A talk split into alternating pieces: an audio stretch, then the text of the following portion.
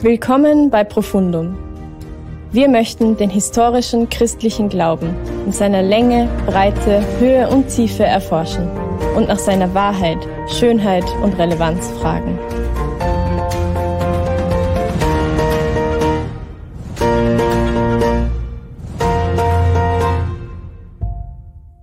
Ja, Servus und Grüß Gott zum heutigen Profundum-Dialog mit dem Titel Wie soll man Gott beweisen? Mein Name ist Gernot und ich sitze heute Abend da mit dem Rolle. Rolle, schön, dass du da bist. Zum Wohl. Zum Wohl. Und ja, schön, dass ihr live dabei seid, schön, dass ihr mitschaut. Ihr habt auch die Gelegenheit, an unserem Gespräch teilzunehmen, bevor wir ins Gespräch reingehen, als, als Info.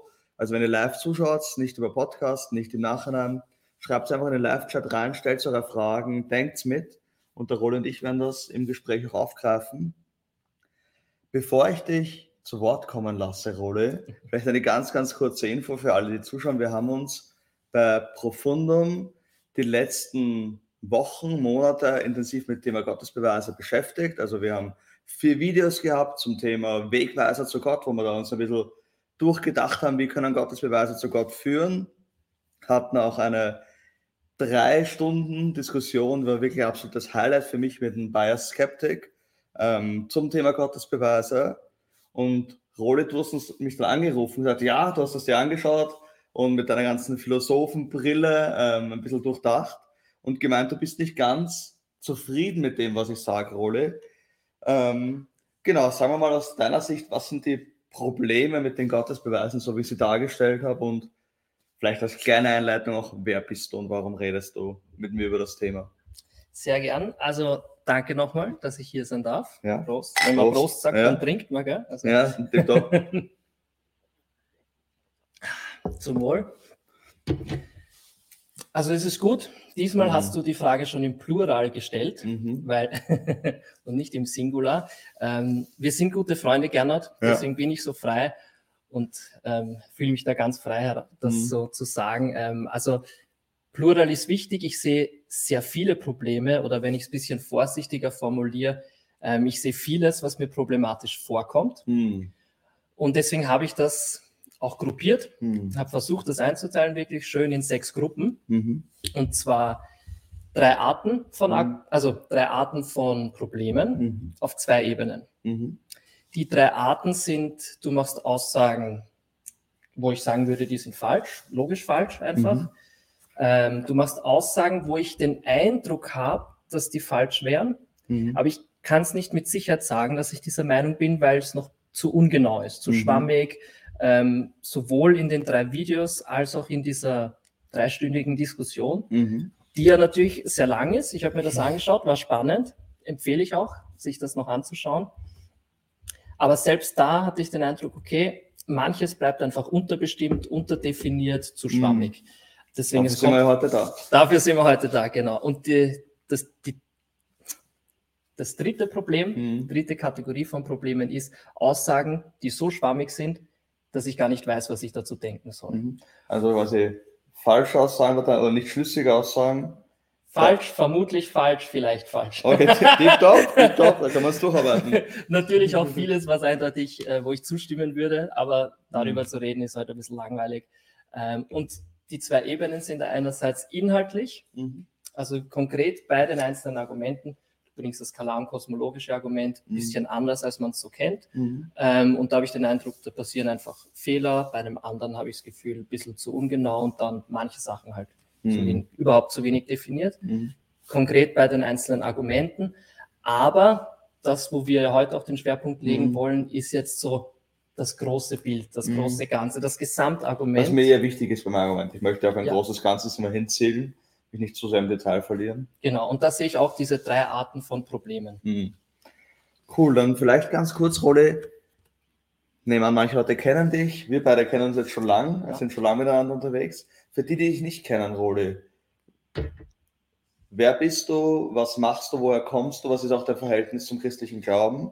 Vielleicht so mal ganz kurz. Mhm zusammengefasst, ist nicht Lebensgeschichte von der Geburt an, aber so. Es war damals ja. 1991 da. Also ich würde sagen, ich bin ein Niederösterreicher, der nach Wien gekommen ist fürs Studium. Mhm. Was hast du studiert? Lehramt. Also, ja. Genau, eben aus dem Titel erkennbar Philosophie auf ja. Lehramt und Psychologie mhm. und Physik. Mhm. Ähm, genau, meine ersten Berührungspunkte mit Kirche sind einerseits mal oder mit dem Christentum sind meine Familie. Mhm.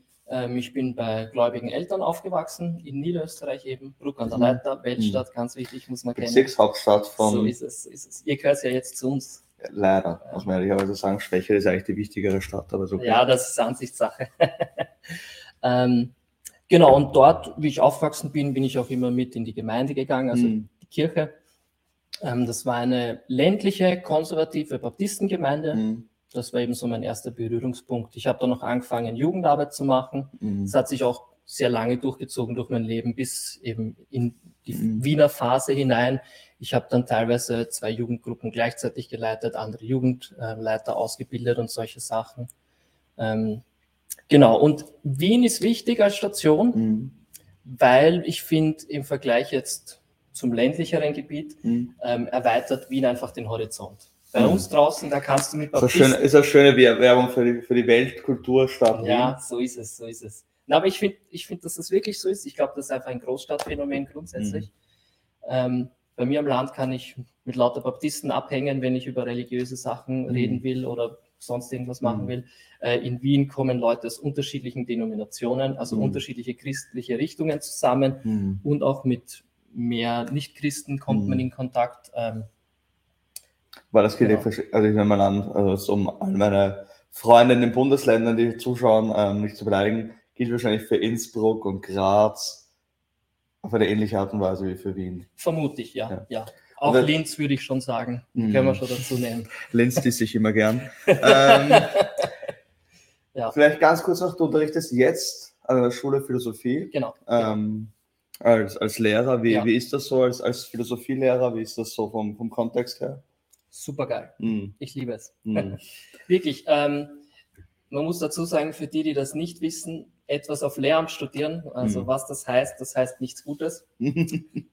das heißt, man hat sehr wenig Zeit inhaltlich für die mm. Sachen, weil man mindestens zwei Fächer hat, in meinem Fall drei Fächer, und mm. dann muss man sich pädagogisch, didaktisch, mm. also wie bringe ich das Zeug rüber, damit muss man sich auch noch beschäftigen. Aber das Studium war natürlich sehr prägend auch. So wie Wien eine Horizonterweiterung war, war auch wirklich die Beschäftigung intensiv mit Naturwissenschaft, Philosophie und Psychologie. Ja, das ist ein separaten Horizont ja, eigentlich, was ja. das bedeutet.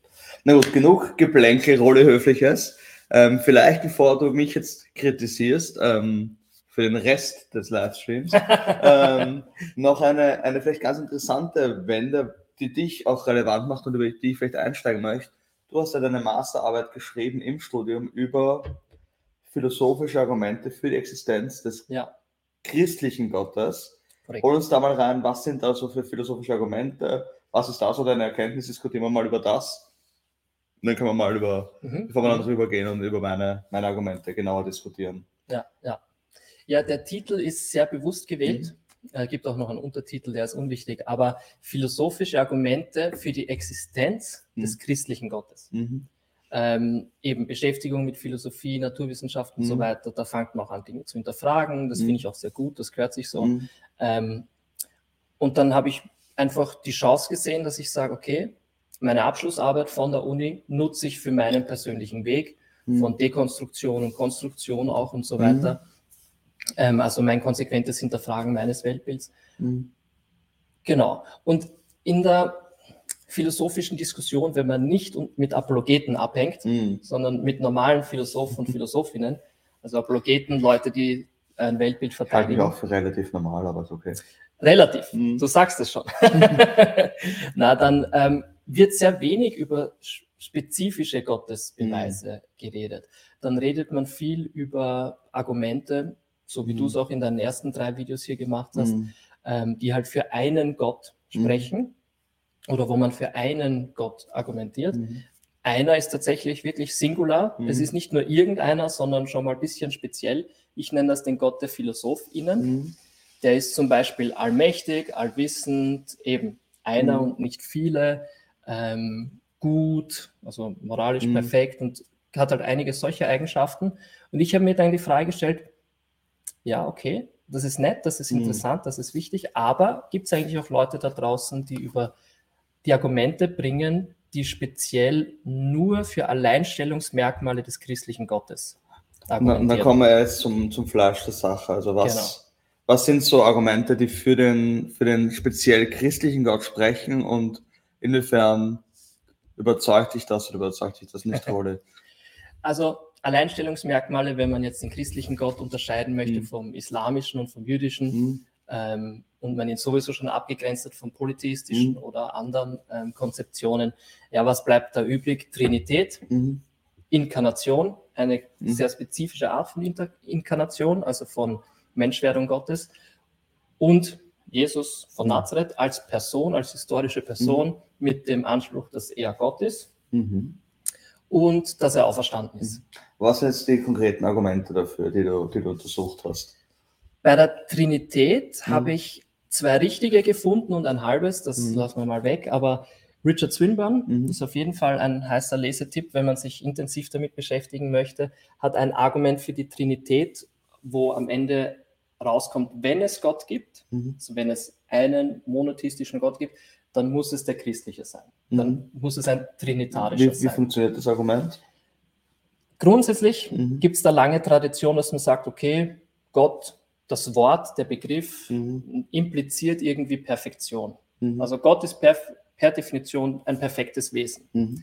Wenn Gott ein perfektes Wesen ist, muss er über alle Eigenschaften verfügen, die eben gut sind. Mhm. Zum Beispiel Macht, aber er muss sie nicht nur irgendwie haben, sondern zur Gänze. Mhm. Allmacht. Mhm. Ähm, und das trifft auch zu auf Liebe.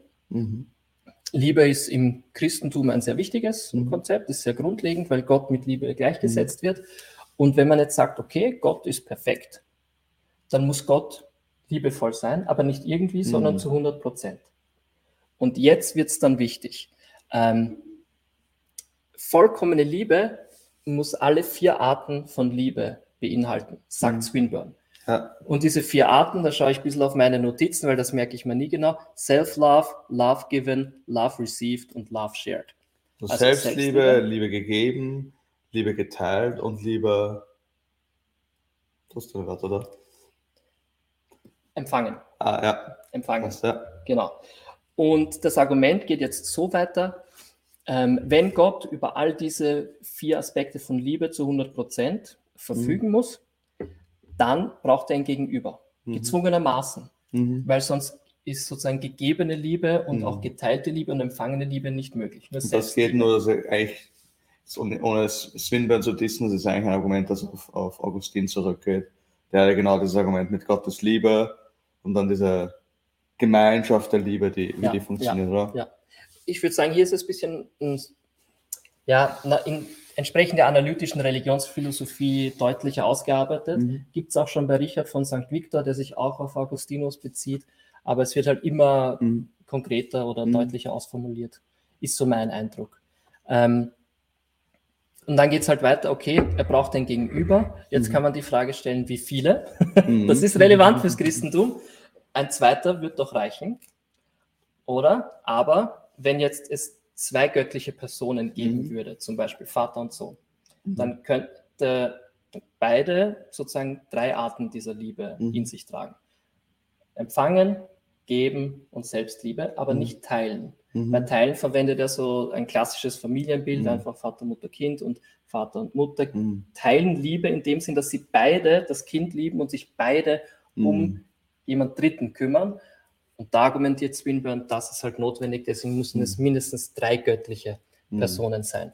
Warum nicht vier? Das Argument hättest du einfacher haben können, Rolle. Bitte. Wenn du Ringe der Macht geschaut hättest, dann macht Galadriel genau das Argument, warum es drei Ringe Elbenringe mm, sind und nicht. Aber nicht spoilern, ich schaue gerade. Ja, dann Zahnrolle, das ist dann halt mehr draußen. ja, das ist richtig, das ist richtig. Ja, ja. Aber inwiefern, also warum, warum drei und nicht vier? Genau. Es geht darum, dass wir von göttlichen Personen sprechen. Mhm. Da kann man sich grundsätzlich die Frage stellen, was soll das überhaupt heißen, weil entweder es gibt einen Gott oder nicht. Aber Christentum. Kleine Werbung. Wir haben dafür in unserem Trinitätspodcast einiges dazu, was der Personenbegriff in Gott heißt. Das ist schon mal gut. Ja. Ähm, Soll ich das ein Konzept geben? Nein, das passt voll. Wichtig ist jetzt, dass man sagt, okay, eine Eigenschaft mhm. von einer göttlichen Person, also mhm. eine Eigenschaft Gottes ist, dass er notwendigerweise existiert. Mhm. Da könnten wir jetzt lang drüber diskutieren, was das heißt. Wen das interessiert, kann einfach in die Masterarbeit dann reinschauen, sobald sie veröffentlicht ist, mhm. oder es einfach mal googeln. Mhm. Aber wir gehen davon aus, das wäre so, das ist jetzt mhm. notwendig fürs Argument. Eine vierte Person ist nicht notwendig. Mhm. Und damit überflüssig. Surplus to requirement. Nicht nur das, sondern ein Widerspruch in sich, weil es wäre mhm. keine vierte göttliche Person. Mhm. Das ist nicht möglich. Gott zu sein mhm. bedeutet notwendigerweise zu existieren. Ja, also, jetzt, also als großer Fan vom, vom heiligen Augustin, mich überzeugt das Argument, Role. Wie, wie geht es dir mit dem Argument? Du hast ja vorher über Konstruktion, Dekonstruktion, wir wollten die Argumente halt auf den Prüfstand richtig, ähm, ja. geben. Inwiefern, also aus meiner Sicht, super. Tipptopp Argument für die philosophische Trinitätslehre. Ähm, was ist dein, ja, dein Conclusio als, als Philosophielehrer mhm. in deiner Arbeit? Ich bin mit der Arbeit noch nicht ganz fertig. Mhm. Also die Conclusio wird noch geschrieben, auch mhm. ein Kapitel zur Kritik noch. Aber es gibt ein paar Sachen, die sich durchziehen in der Literatur, also was andere Leute schreiben mhm. an Kritik, was ich mir aber auch relativ schnell gedacht habe. Mhm. Einfach so beim Lesen von dem Argument, das kam mir sofort irgendwie nicht stichhaltig vor. Mhm. Zuerst mal die Definition von Liebe. Mhm. Die wirkt auf den ersten Blick willkürlich. Also sie klingt nett, sie klingt gut, aber was ist mit anderen Definitionen? Mhm. Ähm, das zweite wäre einfach die Definition Gottes. Die hat Tradition. Gott per Definition der, das Wort Gott meint ein perfektes Wesen. Mhm. Ja, ist weit verbreitet, aber nicht selbstverständlich. Mhm. Und der dritte Punkt, und das ist vielleicht sogar der wichtigste, was ist mit anderen Attributen, also Eigenschaften Gottes? Mhm. Ähm, Allmacht habe ich irgendwo gelesen, dass jemand gemeint hat, müsste dann Gott nicht alles tun, wenn er allmächtig ist. Mhm. So wie, wenn er die 100, zu 100 Prozent über Liebe verfügt, müsste er doch auch die Liebe ausleben können. Hm. Muss er dann nicht seine Allmacht ausleben können? Na, muss er nicht. Da kann man unterscheiden zwischen. Aber ich, ich finde, also vielleicht um das Argument zu verteidigen. Ich finde das Argument. Oh, darf ich kurz vorher ja, noch? Auf jeden Fall, Rolle. Güte. Ja. Viel besser. Güte ist viel näher dran an Liebe. Mhm. Und ich finde, Güte zeigt den, das Problem von dem Argument. Mhm. Muss ein perfekter Gott, der zu 100 Prozent über Güte verfügt, seine Güte ausleben an einem Gegenüber, Laut dieser Vorgehensweise in Swinburns Argument ja, mhm. nicht möglich mit drei göttlichen Personen, weil Güte braucht irgendwas zum Vergeben oder so. Braucht irgendwie, oder nehmen wir Güte, Barmherzigkeit mhm. und solche Eigenschaften.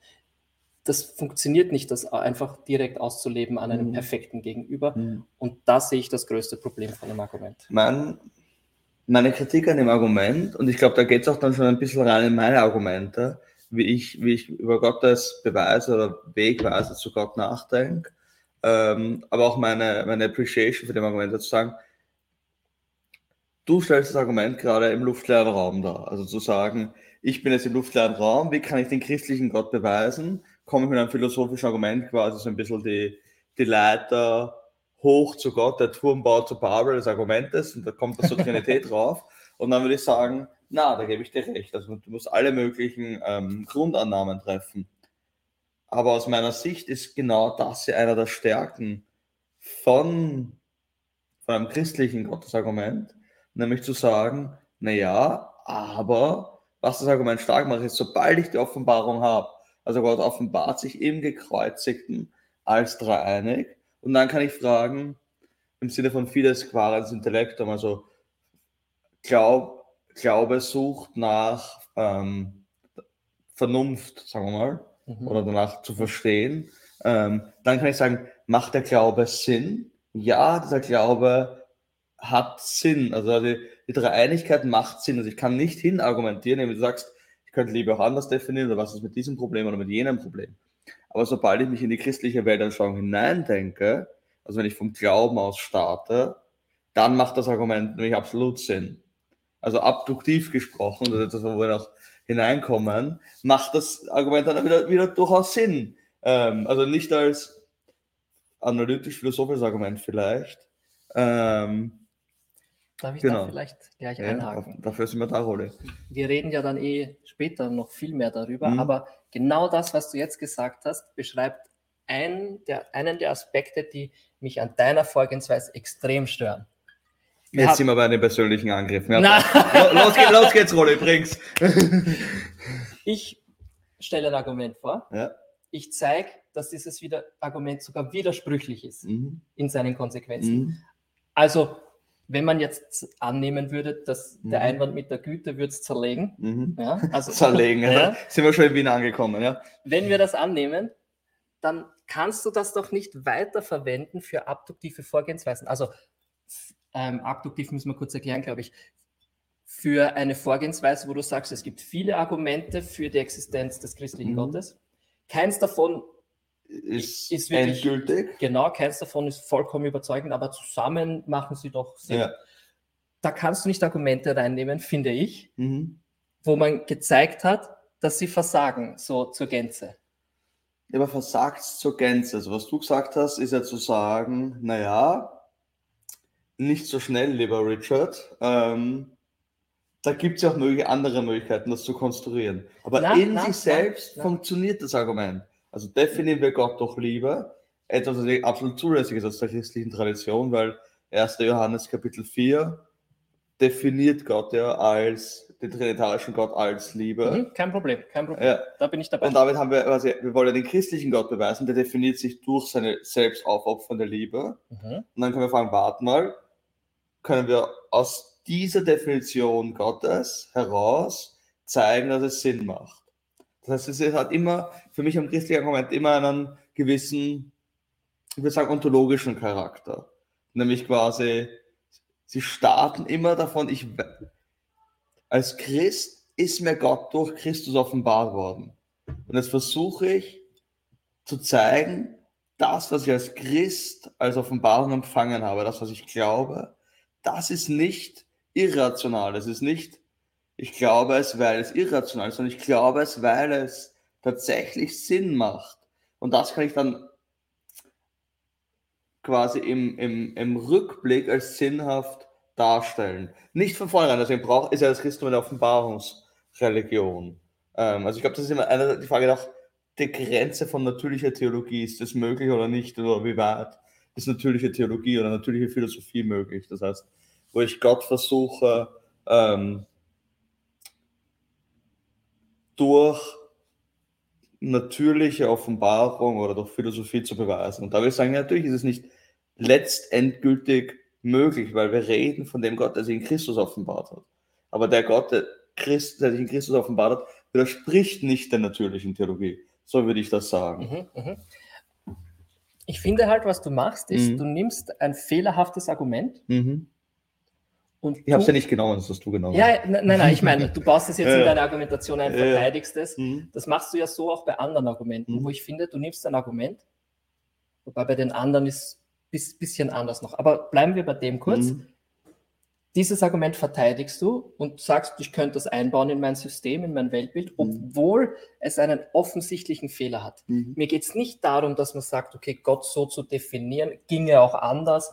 Hm, überlegen wir mal, ähm, machen wir Wahrscheinlichkeitsargument draus oder mhm. die Gott als Liebe zu definieren, na ja, müsste nicht sein. Nein, mir geht es darum, dass hier ein, eine Prämisse mitschwingt, die nicht explizit gesagt wurde. Mhm. Prämisse heißt eine Annahme, die mhm. wichtig ist fürs Argument. Mhm. Da schwingt eine mit, die einfach, wo ich zeigen kann, dass die fehlerhaft ist. Mhm. Und wenn ich habe da so zehn Prämissen und dann kommt als elfter Satz raus, der christliche Gott existiert. Hm. Wenn einer von diesen zehn Sätzen bewiesenermaßen falsch ist, fällt Aber das ist ein Argument. Satz bewiesenermaßen falsch? Ja, nämlich okay. der Satz, der nicht dasteht. Okay.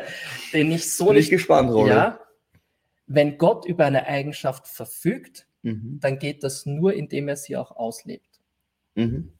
Und dieser Satz kann ich mit dem Beispiel an Güte zeigen. Ich lehne mich jetzt weit aus dem Fenster, mhm. ja. Aber wenn wir annehmen, dass ich mit dem Beispiel der Güte zeigen kann, dass dieser Satz bewiesenermaßen falsch ist. Mhm. Und dass das eben auch für das Attribut. Dann zeig mir das, Role. Also zeig mir, dass dieser Satz mit der Güte notwendigerweise falsch ist.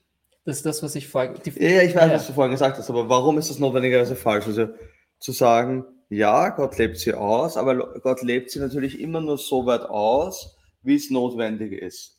Weil nein, ich glaube, wenn, wenn, wenn, du zum Beispiel sagst, okay, Vergebung ist ein notwendiger Teil von, von, von Güte. Würde ich dir recht geben. Okay? Ähm, dann würde ich sagen, das Problem ist dabei, ähm, dass Das heißt nicht, also das Problem mit dem Argument von, von Vergebung als notwendiger Teil Gottes, glaube ich, hat zwei Probleme aus christlicher Sicht. Und ich rede ganz speziell quasi als mhm. christlicher Theologe dann. Das eine Argument ist zu sagen, dann würde es Gott notwendigermaßen zum Autor der Sünde machen. Also weil Gott vergeben muss, muss ja. er Sünde erfordern. Und was ist das für ein Schwachsinn, oder? Ja, das wäre ein absoluter Schwachsinn. Das andere ist zu sagen, dann bräuchte es das Kreuz nicht mehr für die Vergebung. Und aus christlicher Theologie ist das Kreuz das Zentrum der Vergebung. Wäre Christus, ich meine, wir sind jetzt am Ostermontag, wie wir das aufnehmen, das heißt, am Ende des Osterwochenende wäre Gott am Karfreitag nicht für unsere Schuld gestorben, nämlich der trinitarische Gott dann könnten wir auch nicht Vergebung haben. Das heißt, ja, an dem Punkt definierst du eine, eine Ausprägung von Güte als notwendige Konsequenz. Vergebung, genau. aber das ist es nicht, was er tut. Doch.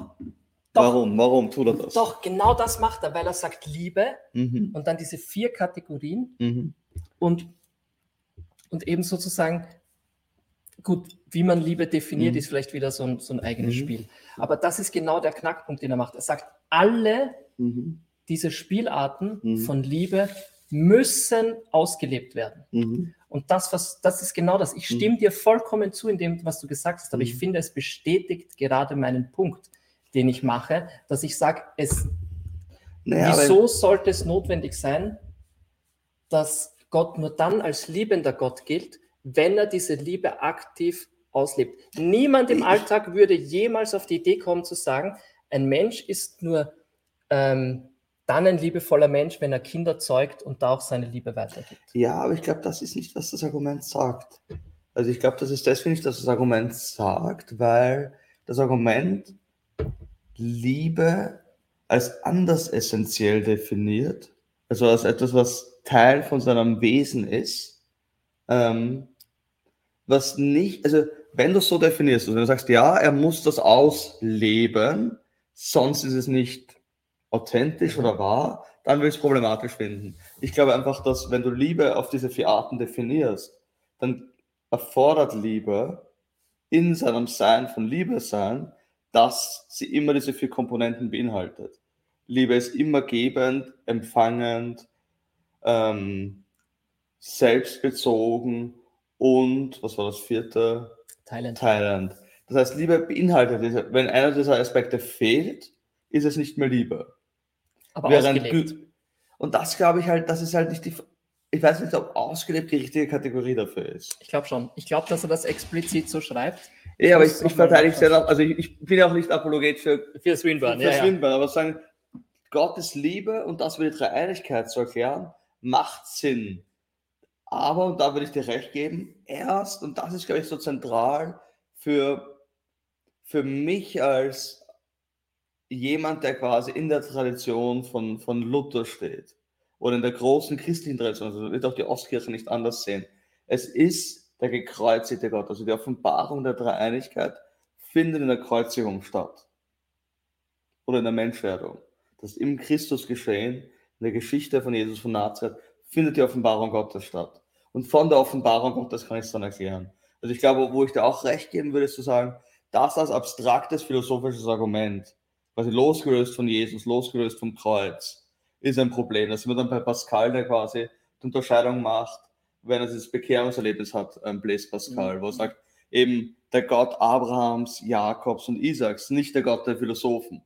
Ich würde diese Unterscheidung nicht so machen wie Pascal. Ich glaube, der Gott der Philosophen weist uns ultimativ auf den Gott Abrahams, Isaaks und Jakobs hin, auf den Gott, der sich in Jesus Christus geze gezeigt hat. Aber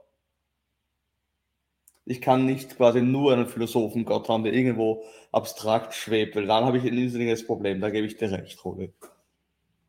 Aber Role. Das ist eigentlich eine gute Überleitung. ich wollte gerade sagen, wir sollten weitermachen, weil wir sind schon ja. in, der, in der Zeit so, dass wir sagen, Role, erzähl mir noch ein weiteres Argument, das du gefunden das hast. Das machen wir. Nur kurz noch. Ähm, Philosoph das machen wir, aber noch kurz. Philosophische Argumente für die Trinität sind die Ausnahme. Deswegen sind sie für mich so spannend. Sie mhm. sind natürlich die Ausnahme, weil üblicherweise man davon ausgeht, Existenz eines monotheistischen Gottes ist philosophisch erkennbar mhm. ähm, oder durch Erkennen der Welt und so mhm. weiter. Aber Trinität gehört zur Offenbarung. Genau, das wird auch Aquin so sagen zum Beispiel. Ja. Und mich hat dann interessiert natürlich, naja, gibt es aber nicht philosophische Argumente. Mhm.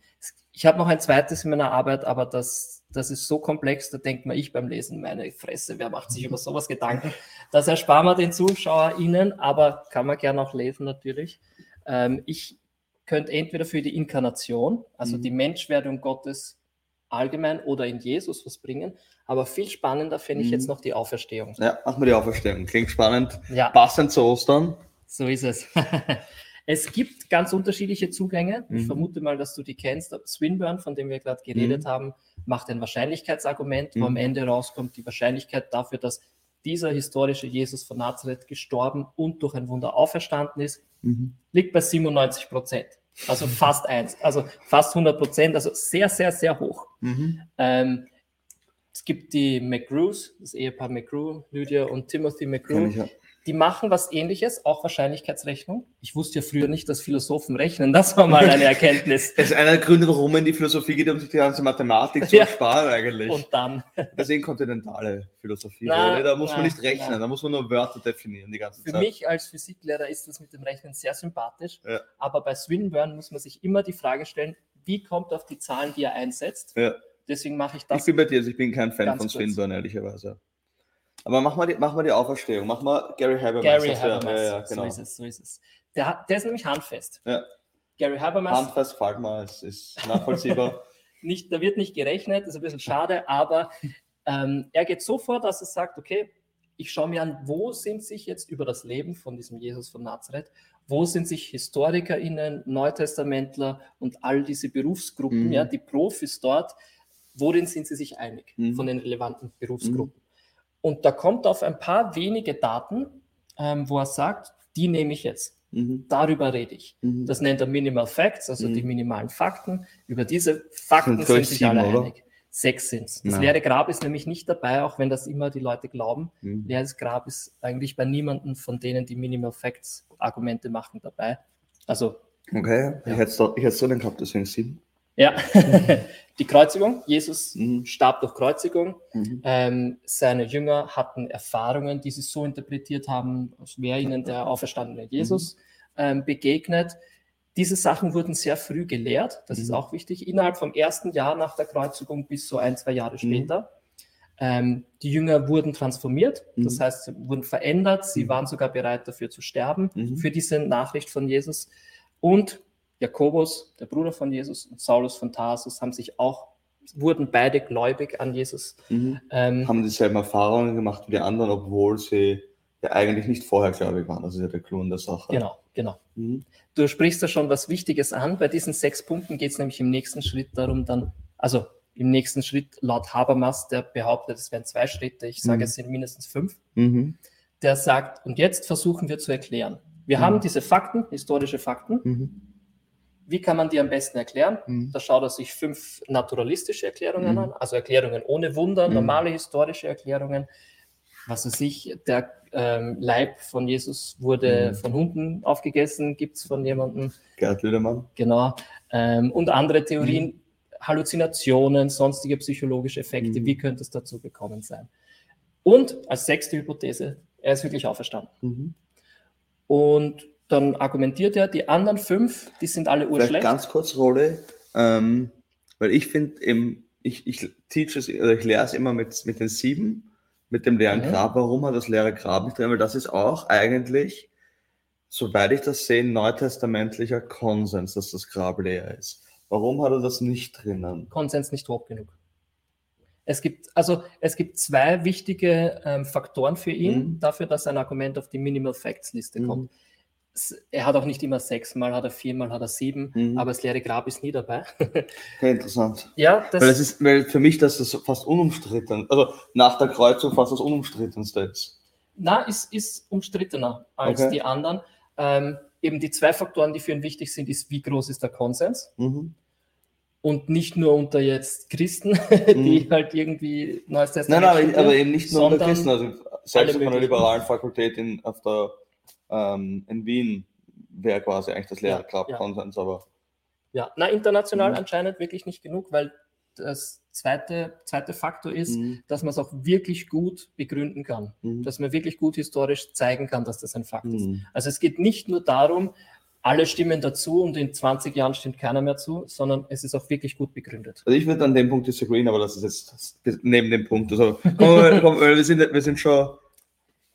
Wenn wir nicht über der Zeit wären, gerne, dann hätten wir nicht miteinander geredet. Das oder? ist sehr richtig.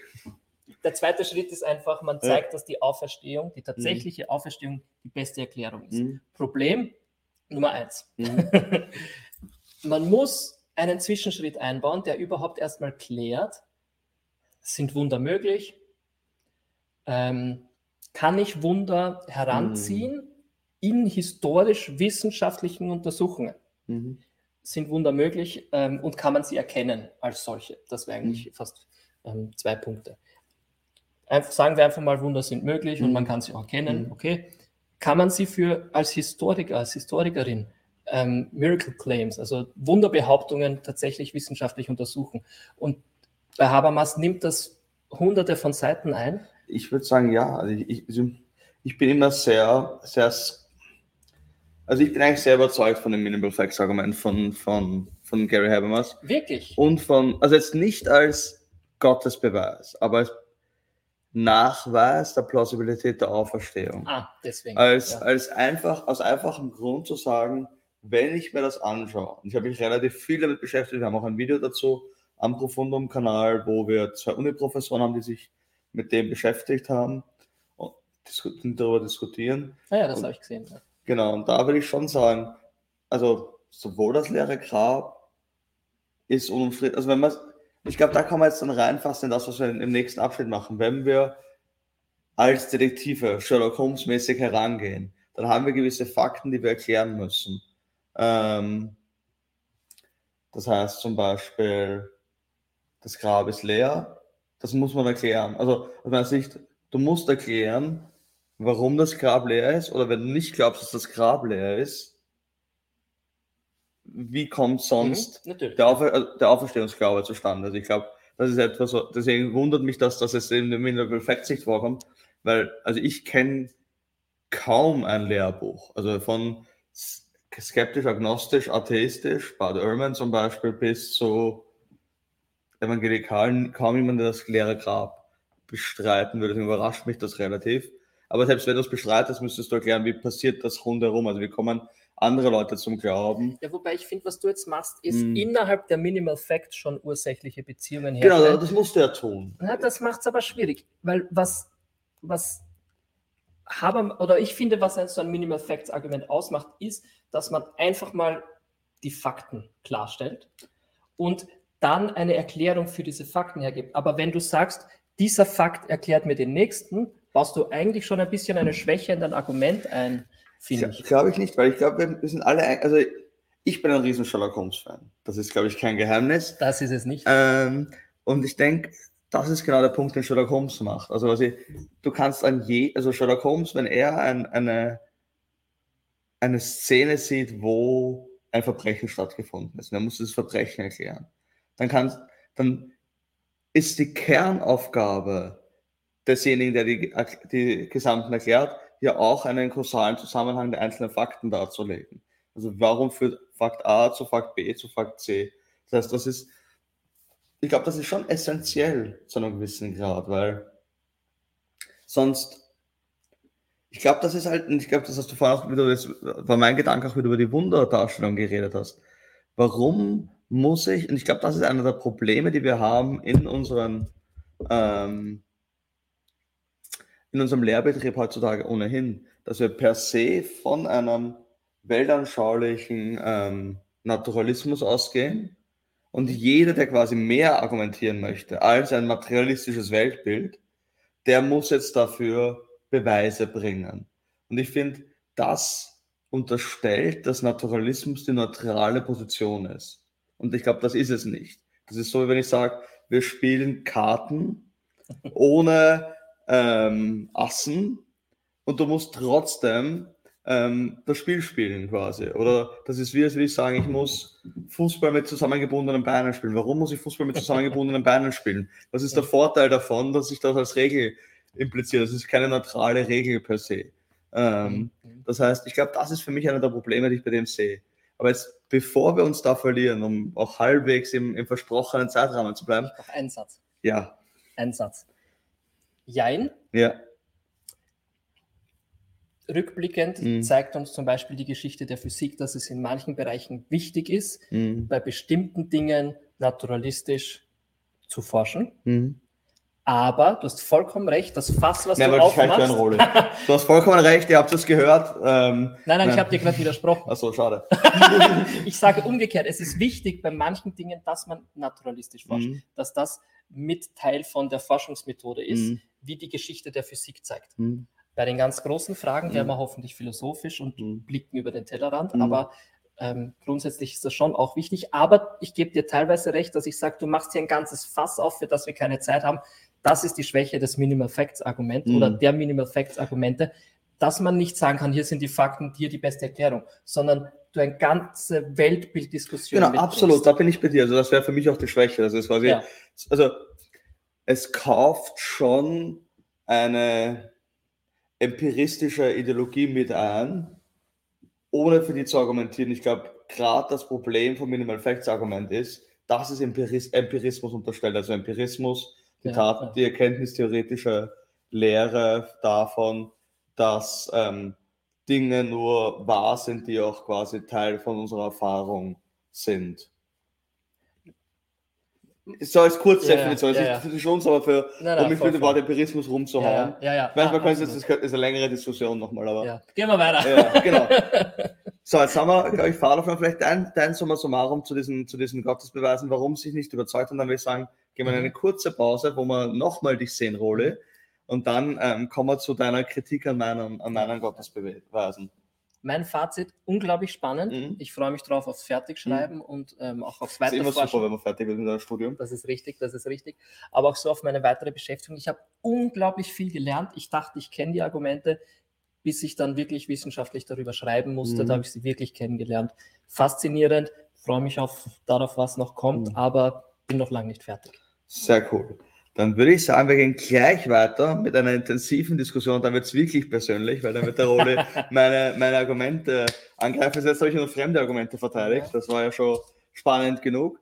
Und wir hatten den Rolle schon mehrfach zu Gast bei unserem Kanal mit seiner Musik. Rolle, du bist ja auch mhm. Musiker und DJ, wenn ich das richtig zusammengesammelt habe. Wir haben ein Lied von dir ähm, als kurzen Teiler in dem Ganzen drinnen das heißt, How Do You Know? Vielleicht sag ganz kurz was zu dem Lied und dann spiele ich es ab, mhm.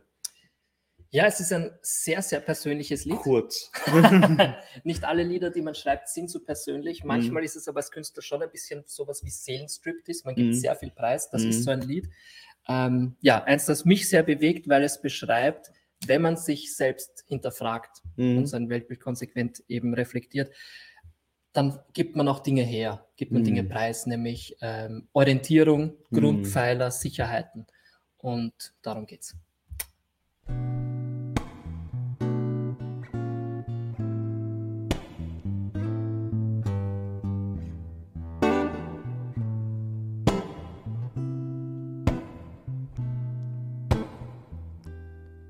I don't know right from wrong. No left from right.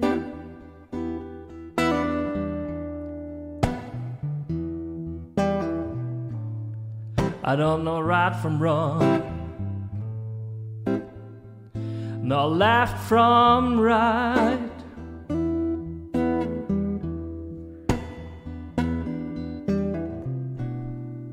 Please tell me what is true. How do you know?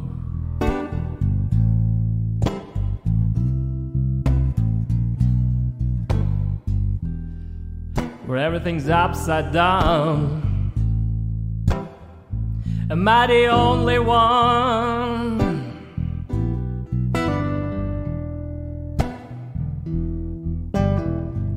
Yes, everything is upside down. The only one?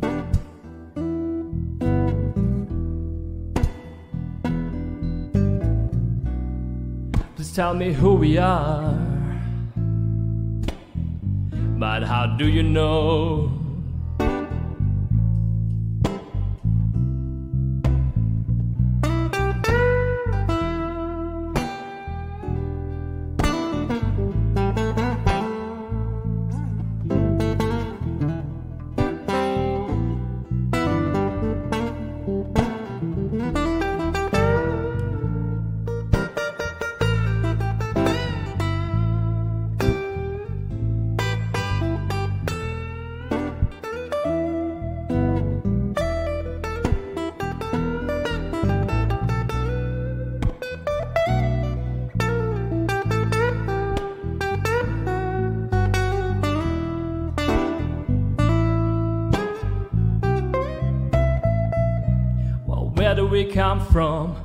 Where do we go? Is someone out there looking at us who is caring for us?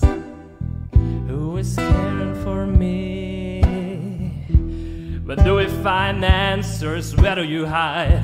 How can I get rid of this chaos inside? Are you caring for us? You caring for me?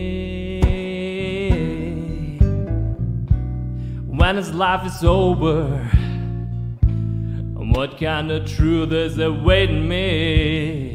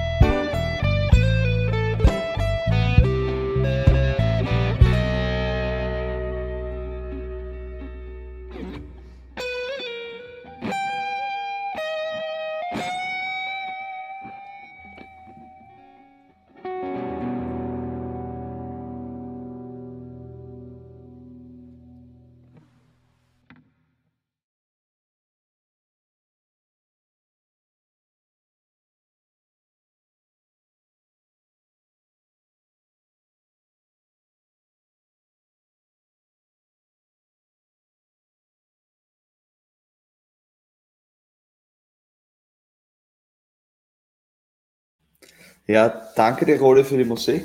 Gerne, gerne. Ähm, Schnell die Gitarre wieder weggestellt. Ja, tipptopp, dich wieder umgezogen. ja, so ist es. Ähm, so, kommen wir jetzt ganz konkret zu deiner Kritik an meinen Argumenten, Rode. Sehr schön, sehr schön. Ja. Also,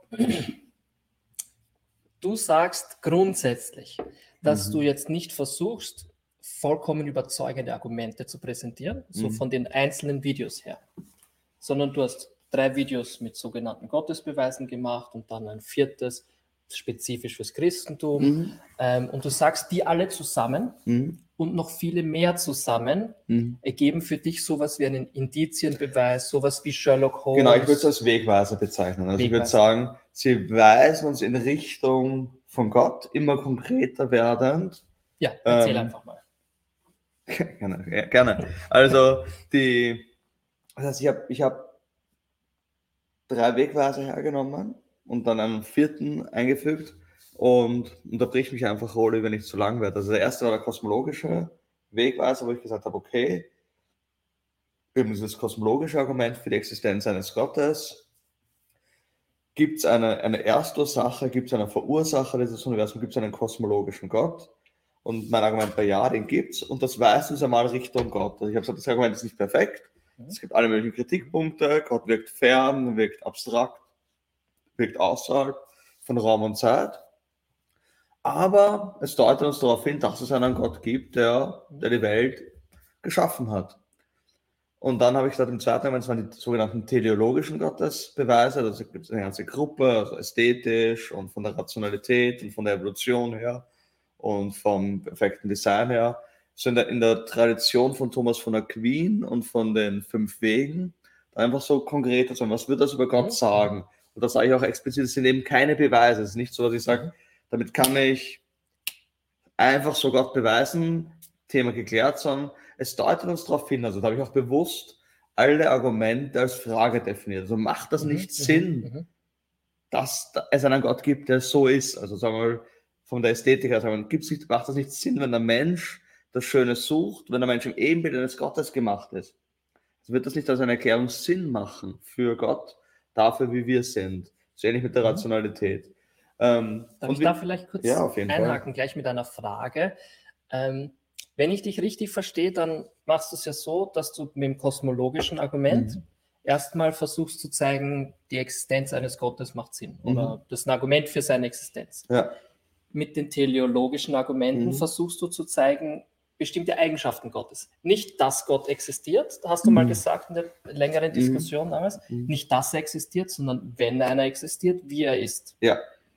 Okay. Und weil ich war mir dann auch beim Anschauen und, und so weiter nicht ganz sicher, wenn du sagst, das sind keine stichhaltigen Beweise hier, sondern sie deuten auf Gott hin, ob du dich dann nicht manchmal so beim Reden darin verlierst, sie doch dafür zu verwenden als Argumente für seine Existenz.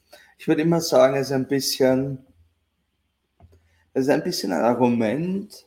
Ich glaube, so das, das große Argument, das für mich drüber steht, ist das Argument von C.S. Lewis zu sagen, ich glaube an Gott, wie ich daran glaube, dass die Sonne aufgegangen ist. Nicht nur, weil ich sie sehe, sondern weil ich durch sie alles andere sehe. Das heißt, ich würde immer sagen, es sind keine Beweise für Gott per se. Ich würde nicht sagen, oder Rolle, denke ein bisschen mehr nach, dann würdest du sehen, dass das stimmt. Weil ich glaube, das ist nicht da, ich glaube, das ist für mich schon mal so ein bisschen eine Aufklärung Bias, die wir mit hineingenommen haben. Nämlich, dass der Mensch ein rationales Wesen ist, das zwingend rationale Erklärungen braucht ähm, und nur übers Denken funktioniert. Ich würde sagen, die Bibel definiert den Menschen ganzheitlicher. Ähm, als Liebhaber, als Denker und auch als ähm, als Wollen, als das Gute suchend. Und ich glaube eben, dieses Suchen nach dem Schönen, dem Wahren und dem Guten, das impliziert Argumente, aber es impliziert auch immer Argumente, die auf unser Herz zielen, wollen wir das nicht? Ist das nicht etwas, was mhm. Sinn mhm. macht für unsere Existenz? Ist das nicht etwas, was unsere Sehnsüchte erklärt? Und ich glaube, deswegen vermischt sich das bei mir ein bisschen, aber eben nicht im Sinne von, weil ich glaube, oft in der Apologetik werden Argumente so verwendet, als wären sie quasi glasklar. Und das möchte ich damit nicht sagen. Ich möchte sagen, sie, sie sind vielleicht auch bewusst mhm, Wege, also sie mhm. weisen auf uns auf etwas hin. Sie deuten uns auf etwas hin, was Sinn macht, was Sinn hat und was irgendwie auch unsere Sehnsüchte beantwortet. Also auch das Argument von C.S. Lewis, so wenn, wenn sich diese mhm, Sehnsucht mhm. gibt. Und ich glaube, das wäre so ein bisschen der Grund, dass es verschwimmt ein bisschen, es verschwimmt ein bisschen bewusst, weil es gehört eben zu den zu dem, wer Gott ist, dass er der Erfüller auch unserer Sehnsüchte ist. Wir sind, ich erwähne das im, im teleologischen Argument, es, es spielt ja eigentlich fast darauf an, was Augustin sagt, der sagt, unser Herz ist rastlos, bis es seine Rast in dir findet. Das heißt, es erklärt die Gottesbeweise, so wie ich sie verwende, erklären ein bisschen unsere Rastlosigkeit. Wir sind rationale Wesen. Wir wollen die Wahrheit finden. Aber woher kommt diese Rationalität? Wir sind ästhetische Wesen. Wir wollen das Schöne, das Gute, das ihr Ausleben sehen. Woher kommt diese Sehnsucht? Das heißt, zu sagen, Gott ist diese Erfüllung, die wir suchen. Ähm, und das ist Teil vom Argument an sich. Also das, das macht es für mich schon zu einem, du hast vorhin den Begriff christliches Argument für die Existenz Gottes. Daher steckt ein christliches Menschenbild dahinter, nämlich dass Gott die Erfüllung von uns ist am Ende des Aber Tages. Aber jetzt in deinem Gesamtargument, nicht in dem. Im Gesamtargument, äh, genau. Okay. Ähm, deswegen frame ich die auch so. Also ich hab, es sind open-handed, sind offen für Kritik. Und ich kann, und das ist ja einer der Punkte, die ich auch mache, ich glaube, zu jedem Argument kann ich ein absolut gleichwertiges Gegenargument finden. Also sagen wir mal, ich kann alle Argumente mit 50 bewerten, 50% Wahrscheinlichkeit bewerten. Entweder es gibt einen kosmologischen Gott oder es gibt das Multiversum als Gegenthese. Das sind für mich die zwei möglichen plausiblen Erklärungen. Ich würde sagen, an dem Punkt ist sogar die Wahrscheinlichkeit eines kosmologischen Gottes sehr, sehr viel höher. Aber ich würde sagen, ja, du kannst eine Gegenargumentation bringen. Bei den teleologischen Argumenten würde ich sagen, ja, da kannst du immer die Leitfrage entgegenhalten. Ähm, und dann bringe ich als dritte Frage ja das moralische mhm, Argument. Mhm, ähm, und da kann ich, würde ich auch sagen, das macht absolut Sinn. Wir sind als Lebewesen, wir suchen das Gute. Und das ist ja das, was hinter der Moral steht. Was ist ein gutes, erfüllendes Leben? Das macht absolut Sinn, dass es einen Gott gibt, der in sich selbst der moralische Standard ist, der in sich selbst das Gute ist, das Summum Bonum, würde, würde August, äh, Aquin sagen. Die Summe allem Guten, die Fülle allem Guten, das Gute in sich selbst ist. Ähm, das macht Sinn davon, dass wir ja auch das Gute suchen. Aber natürlich kann man dem all den moralischen Relativismus entgegenhalten, all den kulturellen moralischen Relativismus entgegenhalten, all die Irrtümer, die moralischen entgegenhalten. Man kann das Typhon-Dilemma dagegenhalten. Ich würde überall sagen, die Wahrscheinlichkeit ist wahrscheinlicher, dass, dass das Argument für Gott spricht, als nicht. Aber man kann immer gewichtige Gegenargumente bringen. Aber sie weiß uns wohin. Und ich glaube, das ist für mich dann das Entscheidende im, im vierten Argument, nämlich im, im christologischen Argument, zu sagen, was finden wir in Jesus? Wir finden ein Ja, Nein, Jein quasi. Also, also Jesus sagt, ja, diese Argumente haben eine Validität. Nicht wortwörtlich. also, Kein Zitat. also ich sage quasi, ja, die Argumente stimmen, Jesus bestätigt die Argumente zu einem gewissen Grad, aber ähm, er widerlegt die Argumente auch. Also quasi Gott erlebt in der Kreuzigung Gott verlassen hat und widerspricht damit zum gewissen Grad dem kosmologischen Argument, weil er Gott so fern ist. Gott erlebt im Kreuz Leid und widerspricht damit dem teleologischen Argument, dass die Welt ist dunkel und teilweise irrational und sinnlos. Und ungerecht. Und widerspricht dem moralischen Argument zu einem gewissen Grad, weil Jesus gekreuzigt wird unter Pontius Pilatus, der die Frage stellt, was ist Wahrheit? Und trotzdem weggeht und Jesus, obwohl er weiß, dass er unschuldig ist, kreuzigt. Das heißt, zu einem gewissen Grad sind diese Argumente von Jesus nicht nur bestätigt, sondern widerlegt. Und dann in der Auferstehung werden sie transformiert. Und das ist für mich der Punkt dann mit, mit Offenbarung. Ich sage, die Argumente machen erst Sinn, nachdem ich Christus gesehen habe. Ein kosmologischer Gott wäre für mich keine gute Nachricht. Der wäre für mich eine abstrakte Idee, die es vielleicht gibt, die es vielleicht nicht gibt. Ein moralischer Gott wäre für mich nur ein kosmischer Polizist, ein teleologischer Argument wäre ein Pfuscher, weil es so viel Leid gibt. Aber in Christus sehe ich, das ist wahr. Und Gott konfrontiert all meine Einwände, konfrontiert all das Leid der Welt, konfrontiert all die Ungerechtigkeit der Welt und zeigt sich uns ganz, ganz persönlich. Und deswegen, der, der Zugang von dem ist halt ganz stark Sherlock Holmes-mäßig, im Sinne von ich untersuche, ich schaue diese Wegweiser an und auf der anderen Seite ist aber auch ganz stark, ganz konkret in der christlichen Tradition drinnen. Weil die christliche Tradition mir sagt, und ich bin Gott in Christus begegnet, ich kenne Jesus Christus, ich kenne Gott, den Gekreuzigten, der sich mir gezeigt hat. Und jetzt kann ich quasi von dem heraus alles andere denken. Es ergeben die Argumente auch Sinn mit all, all, all meinen Einwänden. Ich kann meine Zweifel zu Gott bringen und diese Argumente offen halten. Also ich ich glaube, einer der meiner Kritikpunkte an Apologetik, wie sie oft gewöhnlich gemacht wird, so sie tut so, als wäre Zweifel irgendwie ein intellektueller Fehler von dir, als wärst du blöd, wenn du zweifelst. Und das möchte ich ihm auswischen und sagen, das stimmt nicht. Zweifel sind Teil der Gottesargumente. Das sind keine, eben wie, vorhin, wie du vorhin gesagt hast, das sind keine ähm, ich weiß nicht, was das Wort Beweise? ist. Ja, keine Beweise im klassischen, Beweise, harten ja. Beweise im klassischen Sinne. Hm, da würde ich gerne einhaken. Ja. Ich meine, ich habe dir das Wort Beweis jetzt quasi in den Mund gelegt, mehr oder weniger. du hast jetzt viel gesagt, da gibt es sehr viel von mir zu antworten mhm. zu jedem einzelnen Argument. Die Alternativen, die du aufgelistet hast, würde ich gerne mehr Alternativen auflisten. Und das werden wir auch machen. Also wir werden Folge, Folge-Episoden haben, wo wir dann ganz konkrete ja. einzelne Argumente analysieren, weil deine Hauptkritik war ja zu sagen, wie du ganz am Anfang eingeleitet hast, die Art und Weise, wie ich das mache, das ist irgendwie nicht gültig. Genau, genau. Ja. Also das, was du sagst, mhm. das klingt schön, mhm. ist rhetorisch gut rübergebracht, mit Emotion direkt Wahnsinn. ins Herz, mit lauter christlichen Begriffen. Also wenn man mhm. da zuschaut und Christ ist, dann, da wird einem das Herz warm, glaube ich. Mhm. Mein Problem damit ist, dass ich von vorn bis hinten deine Methodik einfach ähm, ähm, hinterfrage. Ja. Furchtbar finde. Furchtbar finde. Danke, Rolle. so schön mit dir. Schön, dass du gekommen bist. Danke fürs Zuschauen. Ja, tschüss. Nein, es ist wirklich so. Ähm, da gibt es viele Fragen, die mir kommen, wie zum Beispiel, okay, du sagst, es sind keine Beweise. Mhm. Ich bin ja Philosophielehrer, ich weiß manches, nicht alles, bei weitem nicht, aber das bisschen, was ich mich mit Philosophie auskenne, sagt mir, formal sind sowohl das kosmologische Argument als auch das moralische Argument, das du bringst, Beweise, formal betrachtet. Ja. Also von der Form her, wenn man das hinschreibt, man hat. Ja, mache ich auch im, im, Video. Genau, genau. Du schreibst zwei Sätze hin, dann machst du einen Strich und drunter steht der dritte Satz, mhm. Prämissen, Konklusion, mhm. also die Sätze, mit denen man argumentiert, die mhm. man braucht zum Argumentieren und unterm Strich der Satz, der rauskommt dabei, mhm. das für das man argumentiert. Mhm. Und wenn es so ist, wenn die ersten beiden Sätze wahr sind, mhm. dann kann der dritte Satz nicht falsch sein. Unter diesen genau, Bedingungen ja, hat man ein, ein, deduktives Argument. Genau, deduktives Argument, Beweis. Ja.